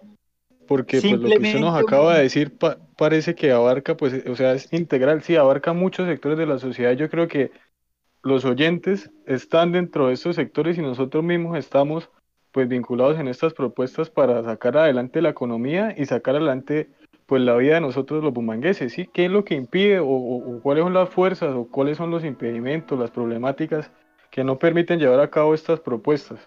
Lo, resumiré en dos palabras. Voluntad política. Sí, Necesitamos la voluntad política del alcalde. Nosotros estas propuestas ya se las llevamos la semana pasada al alcalde hasta el momento no nos ha eh, atendido, no nos ha tenido respuesta. Esperamos que la próxima semana nos dé la reunión para decir, señor alcalde, cuáles de estas siete propuestas que le presentamos va a adoptar o va a empezar a, marchar. Esto va a ser como la tarea fundamental que tenemos la otra semana. Decir, señor alcalde, la gente no aguanta más, el desempleo está ahí, nosotros ya cumplimos la función, mire, esto es lo que proponemos. Ahora usted díganos cuál o qué va a hacer. Porque esa, digamos que hasta ahí podemos llegar nosotros, porque los concejales no tienen poder, digamos, ejecutivo, que es disponer de fondos, de dinero para decir se hace. Nosotros simplemente pues proponemos las normas o proponemos o tenemos las propuestas y el poder ejecutivo, que es en caso el alcalde, es el que determina qué se hace y qué no se hace. Esa es la diferencia del poder legislativo al ejecutivo. Entonces, necesitamos simplemente que el alcalde apoye la propuesta y que la apruebe. pues, Ah, bueno, Carlos, Carlos. Bueno, primero, dando mi, mi opinión como economista, las propuestas del plan, la verdad, están muy bien hechas. Lo que hacen es más que todo sacrificar el recaudo del, del gobierno a corto plazo para lidiar con las problemáticas de la pandemia y eso es como lo que está haciendo realmente todos los países ahorita, porque realmente toca ayudar con el tema del desempleo. Para darle un poco de contexto a la audiencia, una, o sea, una cifra de más del 20% de desempleo en un país, en una región, en un departamento, en una ciudad, es gravísimo.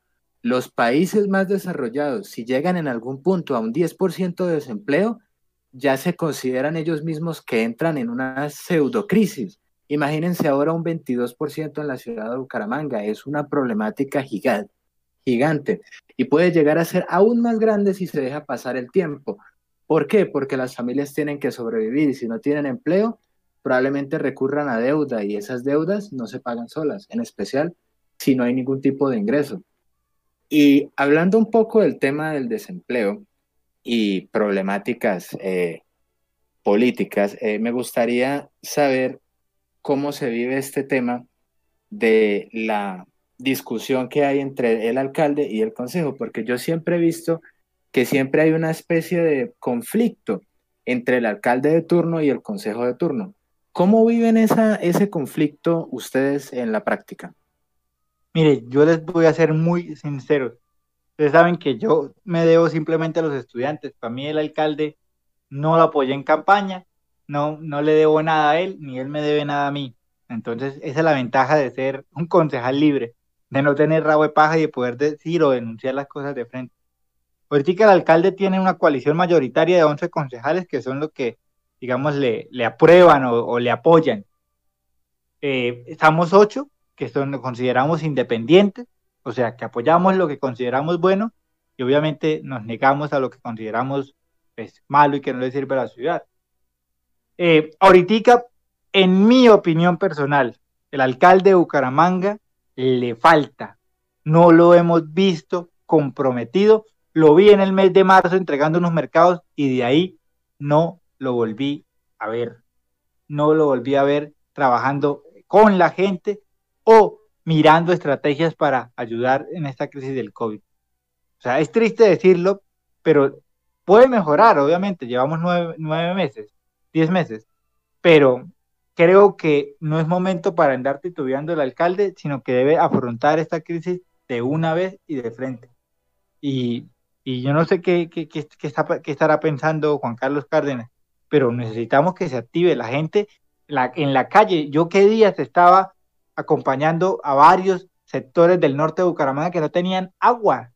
O sea, ellos decían, no nos llega el agua sino una hora, dos horas, tres veces a la semana y ya, o dos veces, una vez a la semana.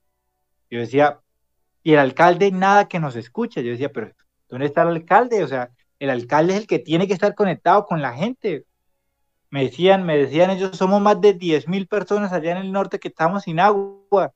Y nos fuimos para el acueducto. Allá hicimos un plantón, llegó la personería y se, hicieron unos acuerdos de reestructuración. Llegó el agua, llegó el agua a los tres días, pero no es una solución permanente porque también la vuelven a quitar. Necesitamos que se invierta en la reestructuración del alcantarillado, de las tuberías del acueducto para, ese, para eso, porque la población aumentó. Ellos decían, Tanovis, estamos con el mismo tubo de hace 30 años, y el tubo de hace 30 años no alcanza para la cantidad de personas que estamos en estos momentos.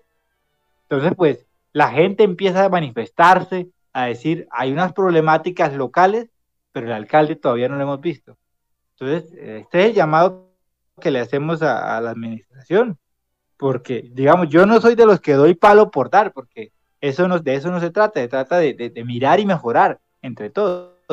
Pero si el alcalde no, no, si veo a la gente que se queja y el alcalde no actúa, me perdonan, pero yo me debo es a la gente. Si la gente pide, yo me paro al frente y trato de, que el alcalde o escucha o el pueblo se lo cobra. Hombre, Anovis, una pregunta puntual. Usted que está ahí, digamos, en, en el frente de batalla, por así decirlo. ¿Plata hay o plata no hay? ¿O los políticos se hacen los maricas o no? Perdónenme la, expresión. Pero dígame, si plata hay o plata no hay. Eche mano. Las finanzas de Bucaramanga están mal, te los tengo que decir también con total franqueza. El impuesto predial, pues no se ha recogido lo que se esperaba, haber una reducción de todo el presupuesto del otro año le van a recortar a educación, salud, desarrollo social, a todo le van a recortar. Le van a recortar y eso va a aumentar aún más la crisis, se lo tengo que decir. Va a aumentar aún más la crisis porque no va a haber un brazo del Estado fuerte para, digamos, ayudar a sostener. Todos sabemos que Colombia la economía no es muy fuerte que digamos. Entonces, la plata que tiene el municipio apenas va medio a alcanzar, pues digamos que lo que ya tienen eh, presupuestado para que se cumpla dentro del plan de desarrollo las metas. Pero ahí es donde yo digo, es necesario una deuda pública. La deuda pública, vigencias futuras, pero bien invertidas. Vigencias futuras en todo este programa de reactivación económica, porque la crisis lo amerita. Es más grave no hacer nada que hacer algo. Pero tengo que decir también. Es más grave dejar que la gangrena avance, se coma la mano, luego el brazo y luego la mitad del cuerpo, a empezar de una vez y actuar. Entonces, pues también es un, es un reto gigante para el alcalde. Tiene unas finanzas públicas un poco delicadas en la ciudad, pero si hay que recurrir a la deuda pública, hay que hacerlo para salvar Bucaramanga. Bucaramanga no se puede quedar atrás. Y, este es el, reto que, tiene Juan Carlos Cárdenas, porque es, es, cierto que no se ha recogido lo esperado en el tema, porque el impuesto predial lo habían demandado varias veces el año pasado por unas inconsistencias y unos errores que tenía. Entonces, pues la gente se le volvió un poco de plata, luego no, luego sí. Luego la CMB también demandó al municipio y le tuvieron que girar 45 mil millones de pesos porque dijo que era de autoridad ambiental y que tenían que darle el impuesto de la sobretasa ambiental, que es un impuesto que paga todo el mundo cuando paga el impuesto predial. Una parte se va para la CMB y otra parte para el municipio. Entonces, pues, tampoco el panorama es que sea muy blanco, sino también es muy gris. La verdad, el, el reto es bastante grande. Unas finanzas delicadas en una en una economía significa que no se puede hacer mucho que digamos. Y realmente cuando llega a ese punto y es necesario actuar, la deuda pública es de las únicas formas en las que se puede, se puede lograr algún tipo de política. Pero cabe resaltar, siempre es necesario que la deuda pública esté bien estructurada y no pase, por ejemplo, lo que sucedió con los bonos del agua, que es una forma de deuda pública brutal que dejó a muchos municipios en, en la total ruina. Entonces quería mencionar eso también. Total, total. Lo que hizo Carrasquilla fue una total vergüenza para el país. Y tener a Carrasquilla como ministro de Hacienda. Ah, le digo, prepárense. Se viene una nueva reforma tributaria. Más impuestos para la gente. Sí, eso la verdad ya lo veían venir. Yo creo que el que no se esperaba una nueva reforma tributaria es que no ha visto las finanzas del país actualmente. O no las entiende o no las entienden. Muy bien. Ah, es que ese es, ese es uno de los grandes problemas. Porque, digamos, manejar, manejar tantas cuestiones al mismo tiempo, no sé cómo explicarlo, pero es que el ciudadano de a pie no se, no se detiene a pensar por qué está pasando esto. Simplemente dice, ay hombre, ¿cómo está difícil la situación? Pero ¿por qué? ¿Por qué está tan jodida la situación? O sea, su persona, ¿por qué no tiene trabajo? ¿Por qué está, por qué está ladrando? A pesar de tener, por ejemplo, si lo tiene trabajo. ¿Por qué está ladrando? ¿Por qué está tan fea la situación? ¿Por qué el impuesto? ¿Por qué esto? ¿Por qué aquello? ¿Por qué no se arregla esto? Bueno, todas esas preguntas y toda esta situación, sépanlo, sépalo toda la audiencia, tiene solución. ¿Está lejos? Puede ser. ¿Está cerca? No lo sé. ¿De qué depende? De nosotros. De participar. De hacer lo que, lo que hizo Danovis. De hacer lo que han hecho otros en el país. De aventurarse y participar. Dejar de ver, al, como decía, cito aquí a Danovis, líneas, líneas atrás. Dejar de ver al, al político por allá arriba sino aventurarse a hacerlo y a lograrlo. Porque hay que trabajar por la gente.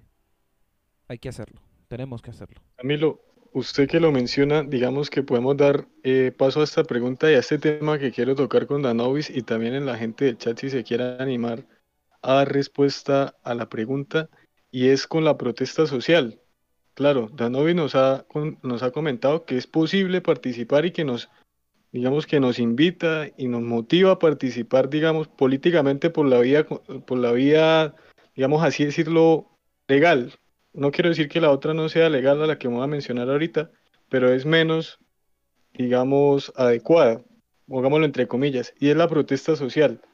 Todos sabemos que este es uno de los mecanismos por el que el pueblo se manifiesta y que es de los más efectivos para impulsar, promover y, digamos, dislumbrar el, panorama político y social en la actualidad. Pero ha sido tan difícil ahorita las últimas protestas sociales, sobre todo con esta cuestión que se creó el enemigo interno por la policía y la ciudadanía contra la policía, cuando ambas deberían ser estar, o sea, que ambas de su base están conjugadas en sí, no se pueden separar una de la otra. La policía la sociedad y la sociedad también de alguna manera tiene que llevar la labor que el policía lleva, la de la de comportarse cívicamente, ¿sí? Esto ha debilitado, a mi parecer, no sé el de ustedes, pero ha debilitado la protesta social en el país, tanto que se llega, por ejemplo, a un titular que, que una revista de la UIS publicó precisamente hoy, una revista que se llama Cátedra, y que si ustedes se meten a la página de Facebook de la UIS, la pueden consultar y es, de, es gratis, la pueden leer y plantean esta pregunta, ¿la protesta social un derecho o una amenaza? Entonces yo le digo a Novis, eh, le, quiero preguntar, ¿cómo ve estos mecanismos de protesta social? Si, si, son, si son efectivos, si nos sirven a la ciudadanía para, para motivarnos a participar en esto, o, o por lo contrario estamos, digamos, poniendo en riesgo nuestra vida porque o si bien, nos, o si bien nos mata la policía, como ya ha pasado, o bien también las, eh, que los infiltrados del ELN, que todos estos, todos estos mitos que hay alrededor de la, de la protesta social, ¿cómo lo ve, cómo lo ve usted? ¿Sí es la protesta social un derecho o es una amenaza? Bueno, y ampliando, ampliando un poco la pregunta del, compañero Arevalo, ¿cómo ven las protestas la gente que se queda sentada en el Congreso y no participa políticamente de este tipo. Es decir, el, el, el, concejal, perdón, que lleva toda la vida en el, en el Consejo y nunca hace nada y se gasta 500 millones en la campaña. ¿Cómo ven ellos este tipo de protestas? Bueno, para mí la protesta social es un derecho legítimo del pueblo, de los ciudadanos. El derecho de salir a manifestarse su inconformismo a las políticas de un gobierno es necesario para la democracia, porque nos da, nos muestra el clamor de, de una sociedad. Cabe aclarar que la protesta social funciona y sirve como mecanismo de presión. Ejemplo claro, Santurbán, aquí en Santander y Bucaramanga. Les aseguro que sin esas marchas de miles de ciudadanos de Bucaramanga en contra de la explotación minera, el gobierno nacional ya hubiera explotado el páramo.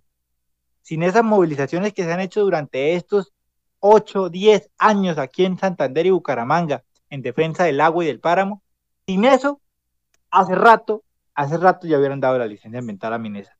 Se lo aseguro. La movilización social sí funciona. Aquí en Bucaramanga y Santander hemos dado ese ejemplo de unidad, porque aquí salen a marchar los jóvenes, papás, los abuelos, los niños, cuando es en el tema de defender el páramo, el agua y la vida, que es, digamos, que el bien vital de todos los que, los que vivimos acá en este territorio. Entonces, la protesta ha protegido como tal un derecho fundamental que es el derecho al agua. A su vez, esta protesta social garantiza que todos los ciudadanos se involucren. Y cuando se involucran todos los ciudadanos, aquí tenemos un punto un punto, digamos, muy importante para salvar. Entonces yo, yo creo que hay momentos también difíciles de la protesta social cuando ocurren, pues, digamos, estos hechos donde la policía se enfrenta y causa semejantes daños y graves, pues, perjuicios a, los manifestantes. Y yo creo que, que eso es lo que tenemos que llegar a vencer. Yo creo que ese es el reto gigante más allá que tenemos los colombianos. Porque yo digo, al fin de cuentas, el policía puede ser el papá del muchacho que está ahí, digamos, protestando. Así de sencillo. ¿Qué es? Nos estamos matando entre el mismo pueblo. Porque les aseguro que un policía que está ahí parado en la mitad con, el chaleco y todo, no es multimillonario, no es rico y también es uno de clase media como el que está en el otro lado protestando. Cuando los verdaderos enemigos y causantes del, del descontento social están arriba tomándose un vino, comiendo coñac, relajados en su habitación, en su casa estrato 10, y el pueblo matándose entre, el mismo, entre las mismas personas. Y no hemos entendido eso. No protestamos contra la policía, la policía es un ente de vigilancia y de control que hace parte del Estado. El verdadero problema son los que están arriba, tomando las decisiones. Este sí es el verdadero enemigo. ¿Y cómo lo sacamos? ¿Cómo vencemos a ese enemigo? Votando. El derecho al voto. el derecho a elegir y ser elegido.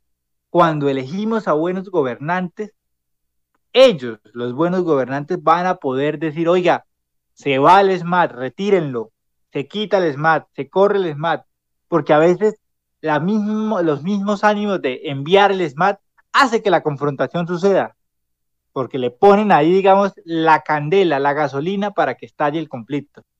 Y no hemos visto eso y no hemos entendido eso. Entonces, pues, en un país tan violento como el nuestro, con más de 50 años de conflicto armado, pues es, es berraco, es berraco. Pero el reto está, el reto está sobre la mesa.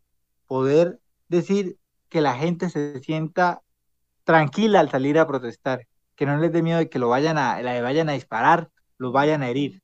Y el reto, pues, eh, está tremendo. Digamos que la polarización que hemos sufrido a causa del uribismo en este país ha sido tremenda. El uribismo se ha encargado de llevar a los colombianos a un extremo tremendo, donde a causa de vendernos seguridad democrática, nos han vendido asesinatos, violencia, masacres y muertes. Y precisamente, ya que lo menciona, y ya que estamos, pues, yéndonos hacia ese, hacia ese campo, pues, de la conversación, hay una cosa que, que queríamos hablar precisamente, y que queríamos, no sé cómo llamarlo, queríamos, pues, tocar y analizar ya desde varios puntos de vista porque como decíamos hace un rato, ¿no? Vemos aquí pues personas de todos los campos del análisis social y es que el país está supremamente dividido. Estamos en un momento de decisión nacional en el cual usted o es de un lado o es del otro, o así lo queremos ver. Por, pero yo, yo les digo una cosa a la audiencia y, y yo quiero pues que Danovis me dé su punto de vista al respecto. Pero es que aquí la cuestión no se trata de ni de Uribe ni de, ni de Petro, ni de este ni de aquel.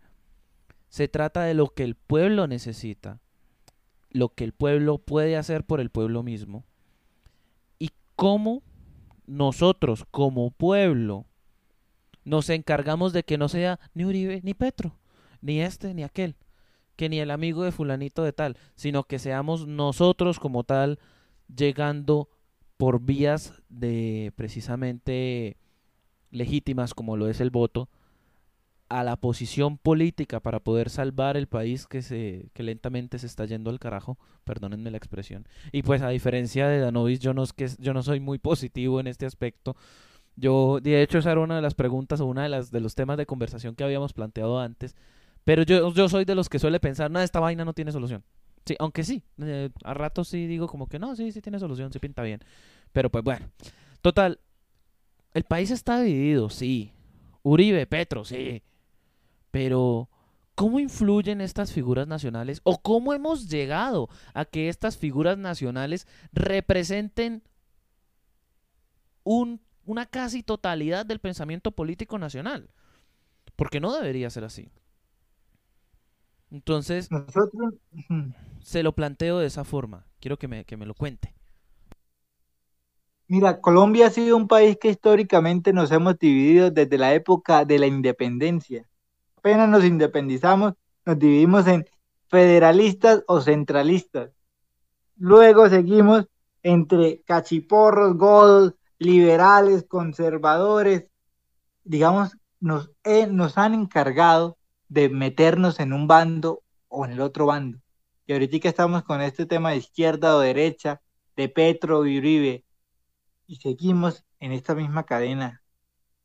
Tenemos que ser capaces en este tiempo de cortar por fin todos estos lazos de polarización que nos han vendido, porque al polarizar, la conciencia queda reducida a un bando o el otro, y no se puede pensar acertadamente o conscientemente. Y esto ha sido uno de los mayores problemas que tenemos como sociedad. Los radicalismos causan un daño grande. A veces dicen, no, es que hay que ser radical. No, hay que ser consciente, porque la conciencia nos permite analizar, ver, sacar lo mejor y progresar y trabajar en equipo. Y eso ha sido uno de los mayores problemas. Álvaro Uribe Vélez ha sido una persona polarizadora tremendamente y, digamos que también a veces, pues, en el otro extremo, nos, eh, digamos que un sector de la izquierda radical también hace que se polarice esto y, no, y, no, y no miramos lo mejor para el país, para los ciudadanos, y, esto ha sido gravísimo. Pero que podemos cambiar, sí, podemos cambiar, estamos a tiempo, estamos a tiempo. Necesitamos que las personas que podamos ver o vislumbrar que quieran dirigir el país sean personas que quieran trabajar, que quieran eh, ver un, un trabajo mancomunado por sacar adelante a Colombia. Pero considero que, es deber de, los colombianos hacer eso posible, no dándole tanta importancia a Uribe y de pronto a Gustavo Petro también, y sí darle importancia a las ideas, que primen las ideas sobre el radicalismo de un extremo o del otro yo no soy tibio, ni que fajardo, ni no, nada de eso. Yo soy de verdad muy consciente, muy crítico con, lo que pasa a diario.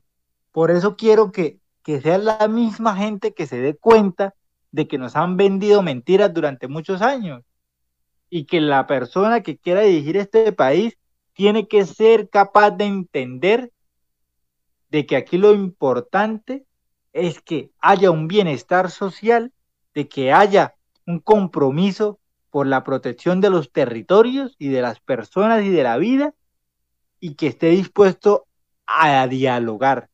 El diálogo como base y resolución de los conflictos que presentamos como colombianos.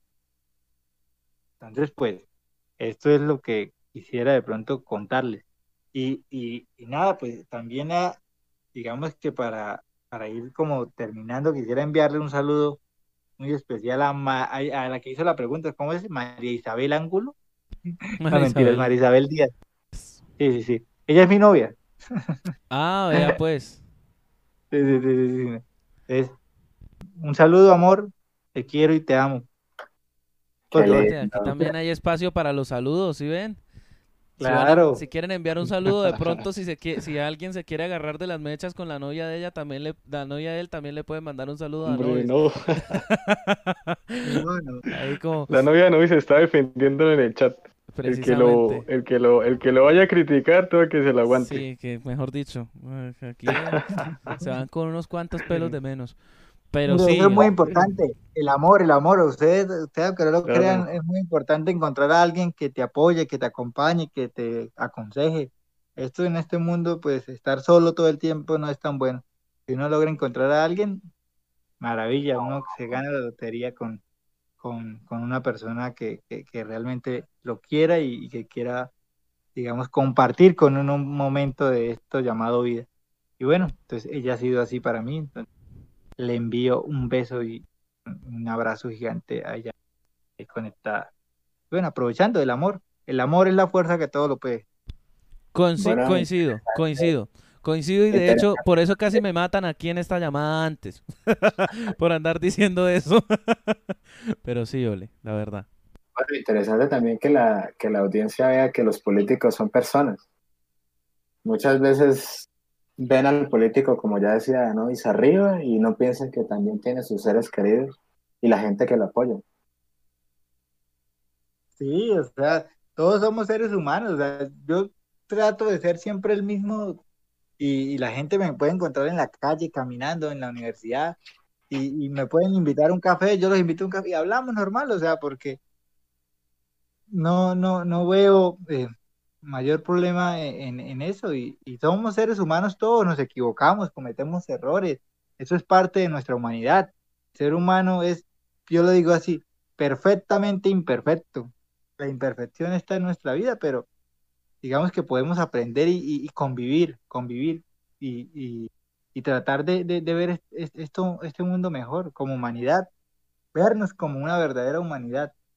Al fin de cuentas, en tantas distinciones, eso es una utopía, pero que las nacionalidades algún día se acaben y que podamos vernos todos como seres humanos iguales y que vivimos en esta tierra y si no la cuidamos se va a ir para el carajo. Ojo que eso de convivir no es un mensaje subliminal, ¿no?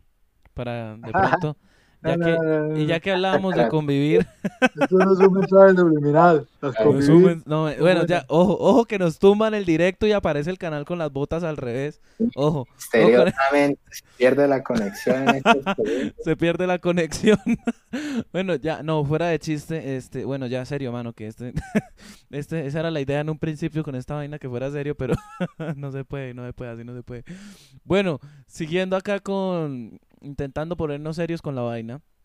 Uribe, figuras nacionales, sí, bueno, que si de aquí, que si de allá, que si la izquierda, que si la derecha, que si los tibios, que como le dijo Martín de Francisco en un programa a Sergio Fajardo, mire, le traje un chocolate como a usted le gusta, tibio.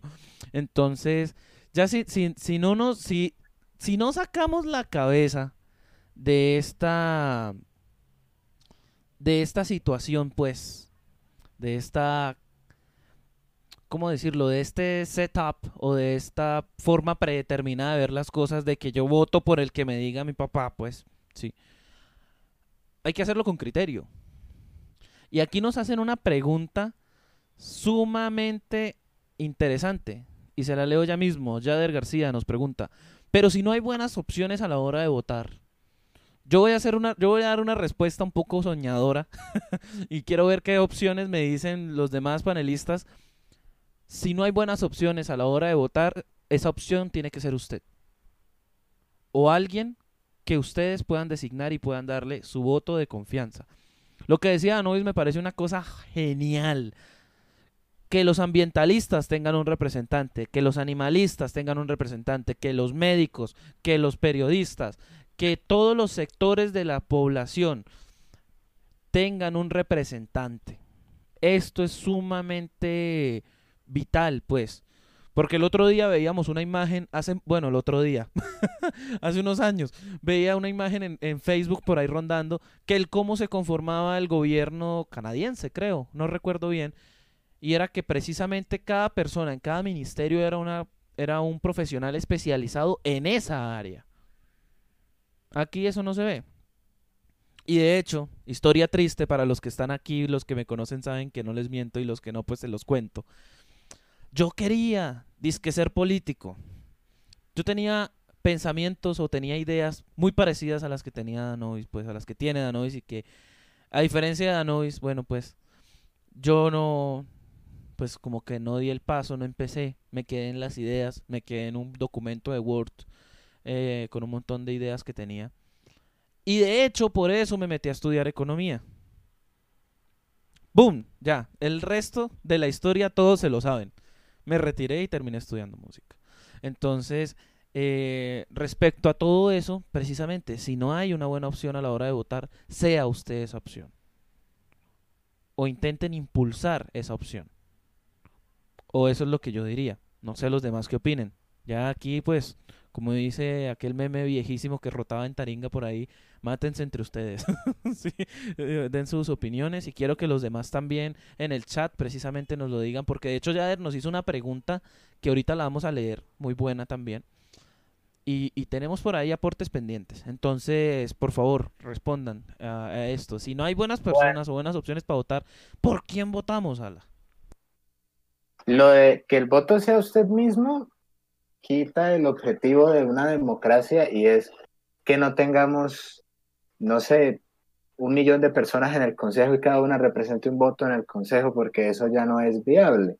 Pero sí es verdad que es útil que cada sector de la población sí tenga su representante. De esa manera, un consejo, por ejemplo, tendría la visión más realista de la población a la que representa.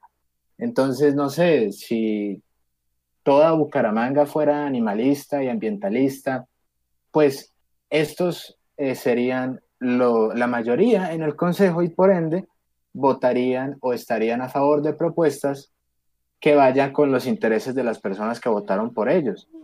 Pero pues en la realidad no, no sucede tan así, precisamente porque pues tienden a, a polarizar de una manera en la que o ustedes de derecha, o ustedes de izquierda, o ustedes de A, o ustedes de B, y me gustaría mencionar que eso es, eso es antiguo. Eso lleva desde los tiempos de Bolívar. Cuando Colombia se independizó, la primera discusión, que fue la que mencionó Danomis de, de federalistas y centralistas, fue la discusión igualita entre Petro y Uribe, pero en ese tiempo era Simón Bolívar contra Francisco de Paula Santander. Y así ha venido con el tiempo en la misma tónica, liberales, conservadores, godos, y ahorita estamos con el tema de derecha e izquierda. Y en otros países no se vive tan así, en los países más desarrollados lo que se ve es intereses eh, ambientalistas, eh, socialistas, es decir, no socialistas de, de, izquierda, sino socialistas de políticas sociales, porque allá utilizan es el social, la socialdemocracia, eh, cosas de ese tipo. Eso es más o menos lo que opino de, de esa pregunta. Y pues, ¿por quién votar? Realmente, algo que yo creo que la mayoría de gente no piensa es en las propuestas de la persona. Realmente me sorprende que las personas piensan es en el partido o lo que representan en imagen y no miran qué proponen o qué es lo que, lo que defienden. Casi que el que más fácil sea de votar quién votar, eh,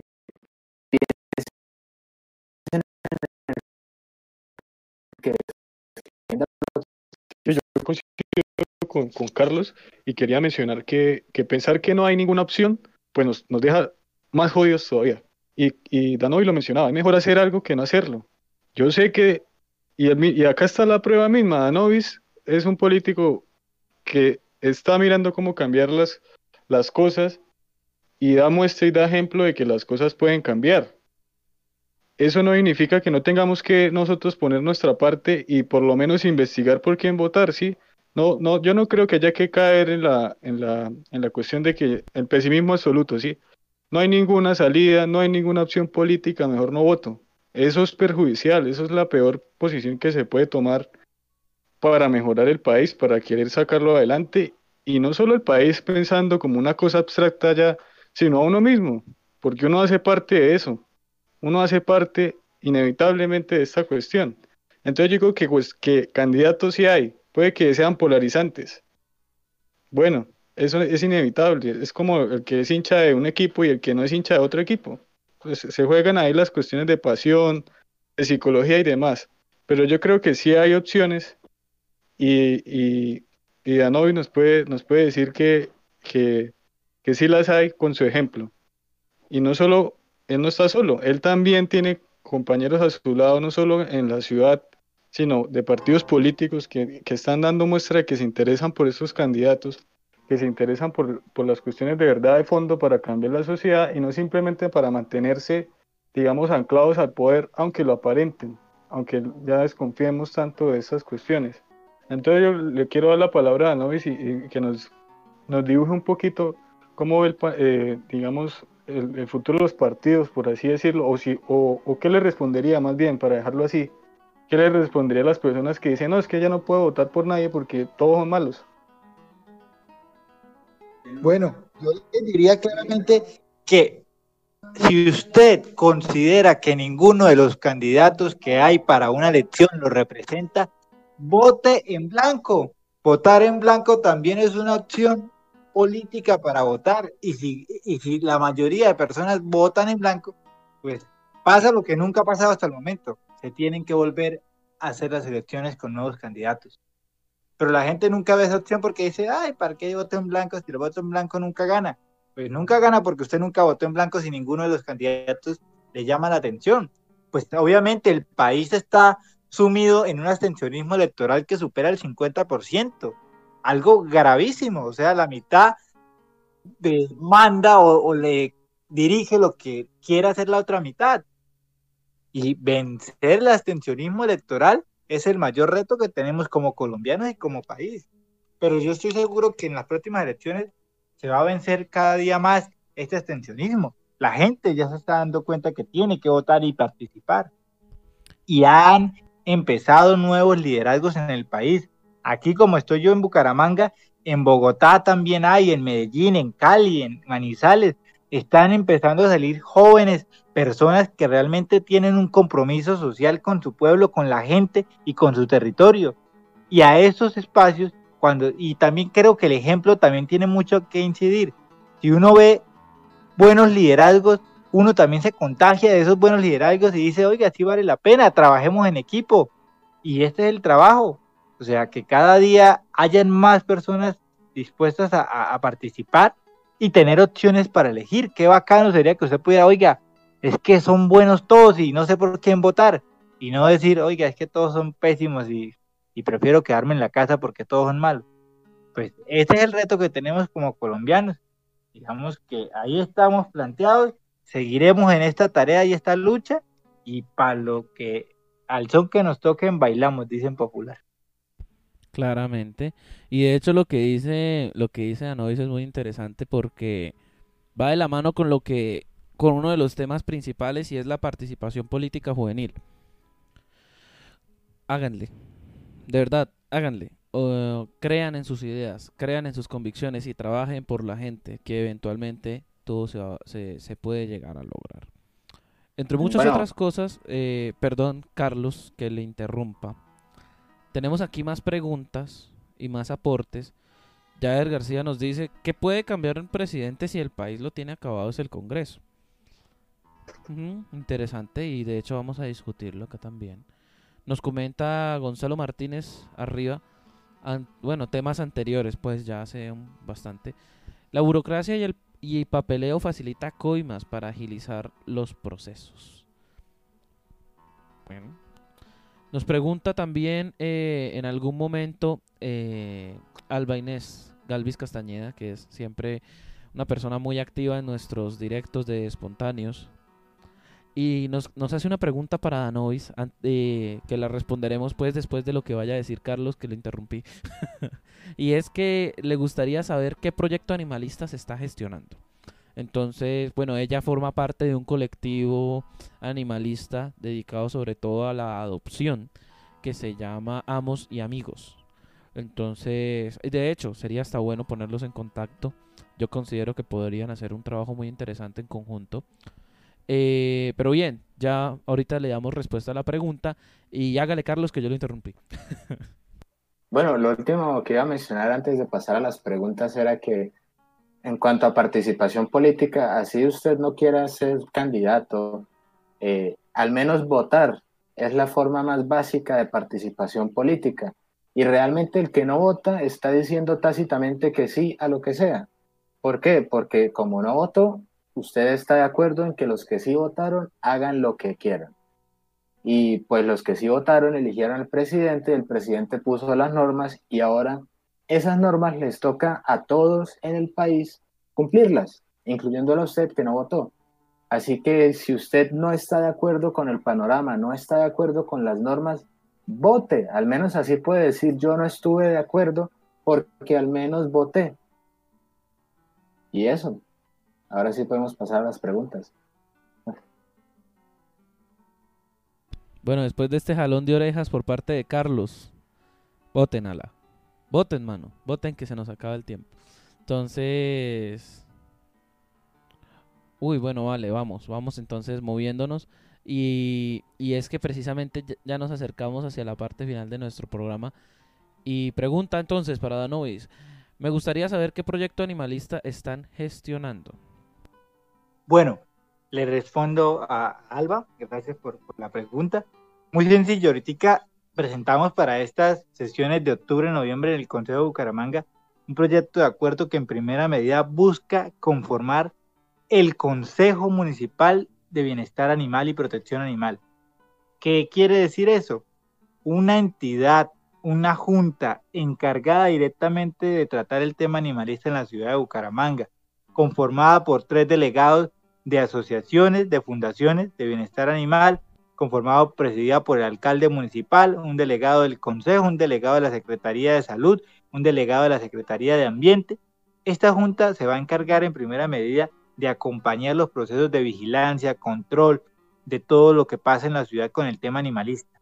Además de eso, una cátedra animalista en los colegios públicos de la ciudad de Bucaramanga, para que se dicten desde los niños hasta los más jóvenes, porque consideramos que la educación es un pilar fundamental para cambiar la sociedad. Eso nadie lo va a negar nunca. Además de eso, eh, le, ¿cómo, ¿cómo es que no sé cómo explicárselo acá? La idea como tal, el municipio tiene una deuda histórica que no ha construido, es el centro de bienestar animal. Obviamente, como concejal, yo no puedo decirle al alcalde, alcalde, construya el centro de bienestar animal, porque se me salen en mis funciones. Pero sí le puedo ordenar a la administración que realice los estudios y que nos digan cómo, cuándo y dónde piensa construir ese centro de bienestar animal. Y eso es lo que también pretendemos incluir en este proyecto de acuerdo que queremos presentar la próxima semana si logramos terminarlo para que pase a plenaria del Consejo, se debata y si es aprobado pase a sanción del alcalde. Entonces, como esto es lo, lo que llevamos por el momento construido.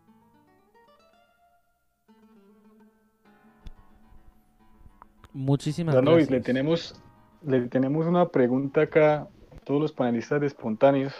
Y yo creo que la gente también se la está haciendo. La gente del público y la gente que lo sigue a usted. ¿Cómo se ve en el futuro? ¿Cuál es el próximo puesto que Danovis Lozano quisiera, quisiera tener?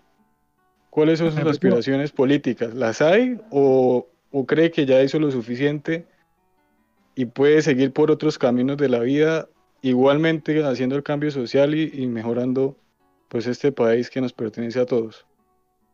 Mira, mi papá siempre tiene un dicho muy bueno que, que a mí me gusta mucho y es el trabajo marca el camino. Yo pues ahorita lo, lo único que, que podría asegurar es hacer las cosas bien en, en, esto consejo, en este consejo. Y va a ser la misma gente la que me va a decir qué camino seguir. Yo estoy seguro de eso. Porque ¿para qué yo me lanzo algo si no voy a tener la legitimidad o el respaldo de los jóvenes o, el- o de la gente? Sería ilógico lanzarme. En cambio, si hago las cosas bien y la gente dice, oiga, Novis, usted hizo un buen trabajo, siga. Pues ahí yo diré, oiga, voy a seguir. Pero si veo que, que no, pues obviamente me voy completamente, me retiro tranquilo y sigo con mi vida haciendo activismo social desde el otro punto ya como trabajador social. Entonces, pues yo creo que eso es fundamental. Las mismas personas van a ser las encargadas de decirme qué debo hacer o a dónde debo pues seguir.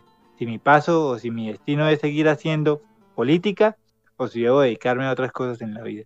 Pues de donde quiera que vaya a trabajar, pues espero dar lo mejor y, y que la gente vea que realmente necesitamos que todo el mundo pues participe. Obviamente algún día me gustaría de pronto llegar y ver a Uribe a los ojos y decirle Uribe Paraco, pero bueno, es un sueño. es hasta ahora una fantasía, diga. Tirarle un zapato en la cabeza. Ese es el sueño de cualquier estudiante de la UIS, básicamente. Estar allá Eh, metido en el sí, Congreso, quitarme un zapato y tirárselo. Y écheme a la cárcel por tres días, pero no pasa nada. Me fui feliz. Ese lo esquiva, como hizo Bush cuando le tiraron por allá el presidente de Estados Unidos. No sé si tengan la imagen. Que estaba en una conferencia, algo así. sí. Llegó un man y se quitó el zapato y se lo lanzó. Y el man, oiga, qué reflejo, se agachó y, y pasó como si Sí, sí, sí, sí, sí, pasó sí. hecho el zapato. Eso Vida, sí, tiene siete vidas, ese hijo de madre. Total, yo recuerdo eso también. Oigan, y hablando de tanto, pregunta final. Eh, pregunta final, o pues pregunta de las preguntas finales ya para cerrar y despedir el programa de esta noche. Nos dice Yader, ¿por qué los estudiantes nunca tienen un candidato? ¿Acaso con el apoyo de sus estudiantes y sus familias no se puede lograr? Exactamente, los estudiantes, los médicos, los veterinarios, los ambientalistas, los animalistas, todos fácilmente podrían tener un candidato y ganar. Todos, todos. Pero lo que ha faltado es organización, es dejar egos y diferencias a un lado y trabajar todos para un mismo camino. Es lo que creo yo que ha faltado en este país, pero fácilmente podría, podría eh, los estudiantes de las universidades, no solo la UIS, de todas las universidades públicas del, país, privadas también, también los gremios médicos podrían. Entonces, pues ha sido, pero yo creo que estamos despertando hacia ese camino. Yo, yo tengo una esperanza, yo todavía yo no pierdo la esperanza por este país, ni la esperanza Gómez ni ninguna otra. Todos tenemos la esperanza pues muy presente. Sí, la esperanza dependiendo de cuál hablemos, ¿no? Bueno, y hablando de esperanzas perdidas y demás, antes de que nos perdamos, antes de que se pierdan toda la audiencia, no olviden suscribirse al canal que está aquí debajo. Y bien, pasamos a... ¿Cómo? pasamos a, a nuestra sección del recomendado, como todos saben, es parte ya de nuestro final, pues. Les recomendamos, primero, porque esta vez hay varias recomendaciones, pues, varios recomendados esta vez. Primer recomendado, sigan a Noise. Dejaré, eh, cuando ya se suba el directo que he diferido ya aquí en YouTube, dejaré las redes sociales de Anois para que lo sigan, para que estén pendientes. En Twitter, en Facebook, lo pueden seguir y pueden estar pendientes de toda la gestión que se hace. Porque de hecho esa fue una de las, de las principales eh, propuestas de Danovis y era mostrarle a la gente lo que se hace en el consejo. Y de hecho, se puede. Pueden seguirlo y pueden echarle un ojo. La segunda recomendación, que aquí me dijeron que no lo hiciera, pero igual lo voy a hacer. sí, fuck the police. Y es que, eh, estimada audiencia, gente que me escucha en directo y gente que me va a escuchar en el diferido, votemos. Hagámonos sentir. Y si usted tiene ideas, si usted tiene trabajo eh, social y si usted ha hecho las cosas, aventúrese, láncese, inténtelo. Miren que para la muestra un botón tenemos aquí en, nuestra, en nuestro programa, lo invitado especial de hoy, precisamente, un estudiante, un ciudadano de Apial que un día dijo, eh, eh, hagámosle, ¿qué es lo peor que puede pasar? ¿Sí? Y lo logró. Ahora, que se puede hacer mucho, se puede hacer poco porque el consejo está dominado por una mayoría que no, bueno, bueno, ya eso es asunto aparte. Pero así como Danovi subió siendo un estudiante, puede subir cualquiera de ustedes que nos está escuchando con apoyo de su gente y apoyo de las personas que precisamente saben que usted va a hacer un buen trabajo, que le dan ese voto de confianza también. Invitados a esto. Y pasamos entonces ya a despedir el programa. Les agradecemos a todos por haber estado aquí. No sé si Carlos, Camilo, Danois tenga palabras para la despedida precisamente. Bueno, una despedida rapidita para, para los espectadores y para Novis, agradecerle por la participación en el programa y por contarnos toda su labor y todos sus logros que, pues, que ha llevado en esta breve carrera política que esperemos que sea muchísimo más larga y que ojalá pues con muchísimo más logros, con más curules o con más pues o con puestos más, ah, vamos a ser francos, en el Congreso una cosa así, yo no lo veo imposible. Y acá pues veo que hay gente que, lo va a apoyar y nosotros también. Así que muchas gracias a Novis y nada más. Y a los espectadores por estar ahí. No, pues agradecerle de verdad a todos ustedes, chicos. Necesitamos más programas como estos en el país. Yo creo que esto es fundamental. Son medios de comunicación alternativos es lo que va a marcar la diferencia de aquí a unos años. Porque si seguimos comiendo cuentos de Caracol, RCN y de todos esos medios tradicionales, van a seguir vendiéndonos lo mismo. Dijo, decía un dicho popular, nos mean en la cara y nos dicen que llueve. Y no hay que caer en eso. Y yo creo que esta tarea de los jóvenes con estos espacios de comunicación es lo que debemos seguir haciendo y multiplicando. Entre más informados estemos, entre más conozcamos, mejor y mayormente vamos a elegir a nuestros gobernantes de la mejor manera. Un abrazo gigante para todos y de verdad muy agradecido con este espacio.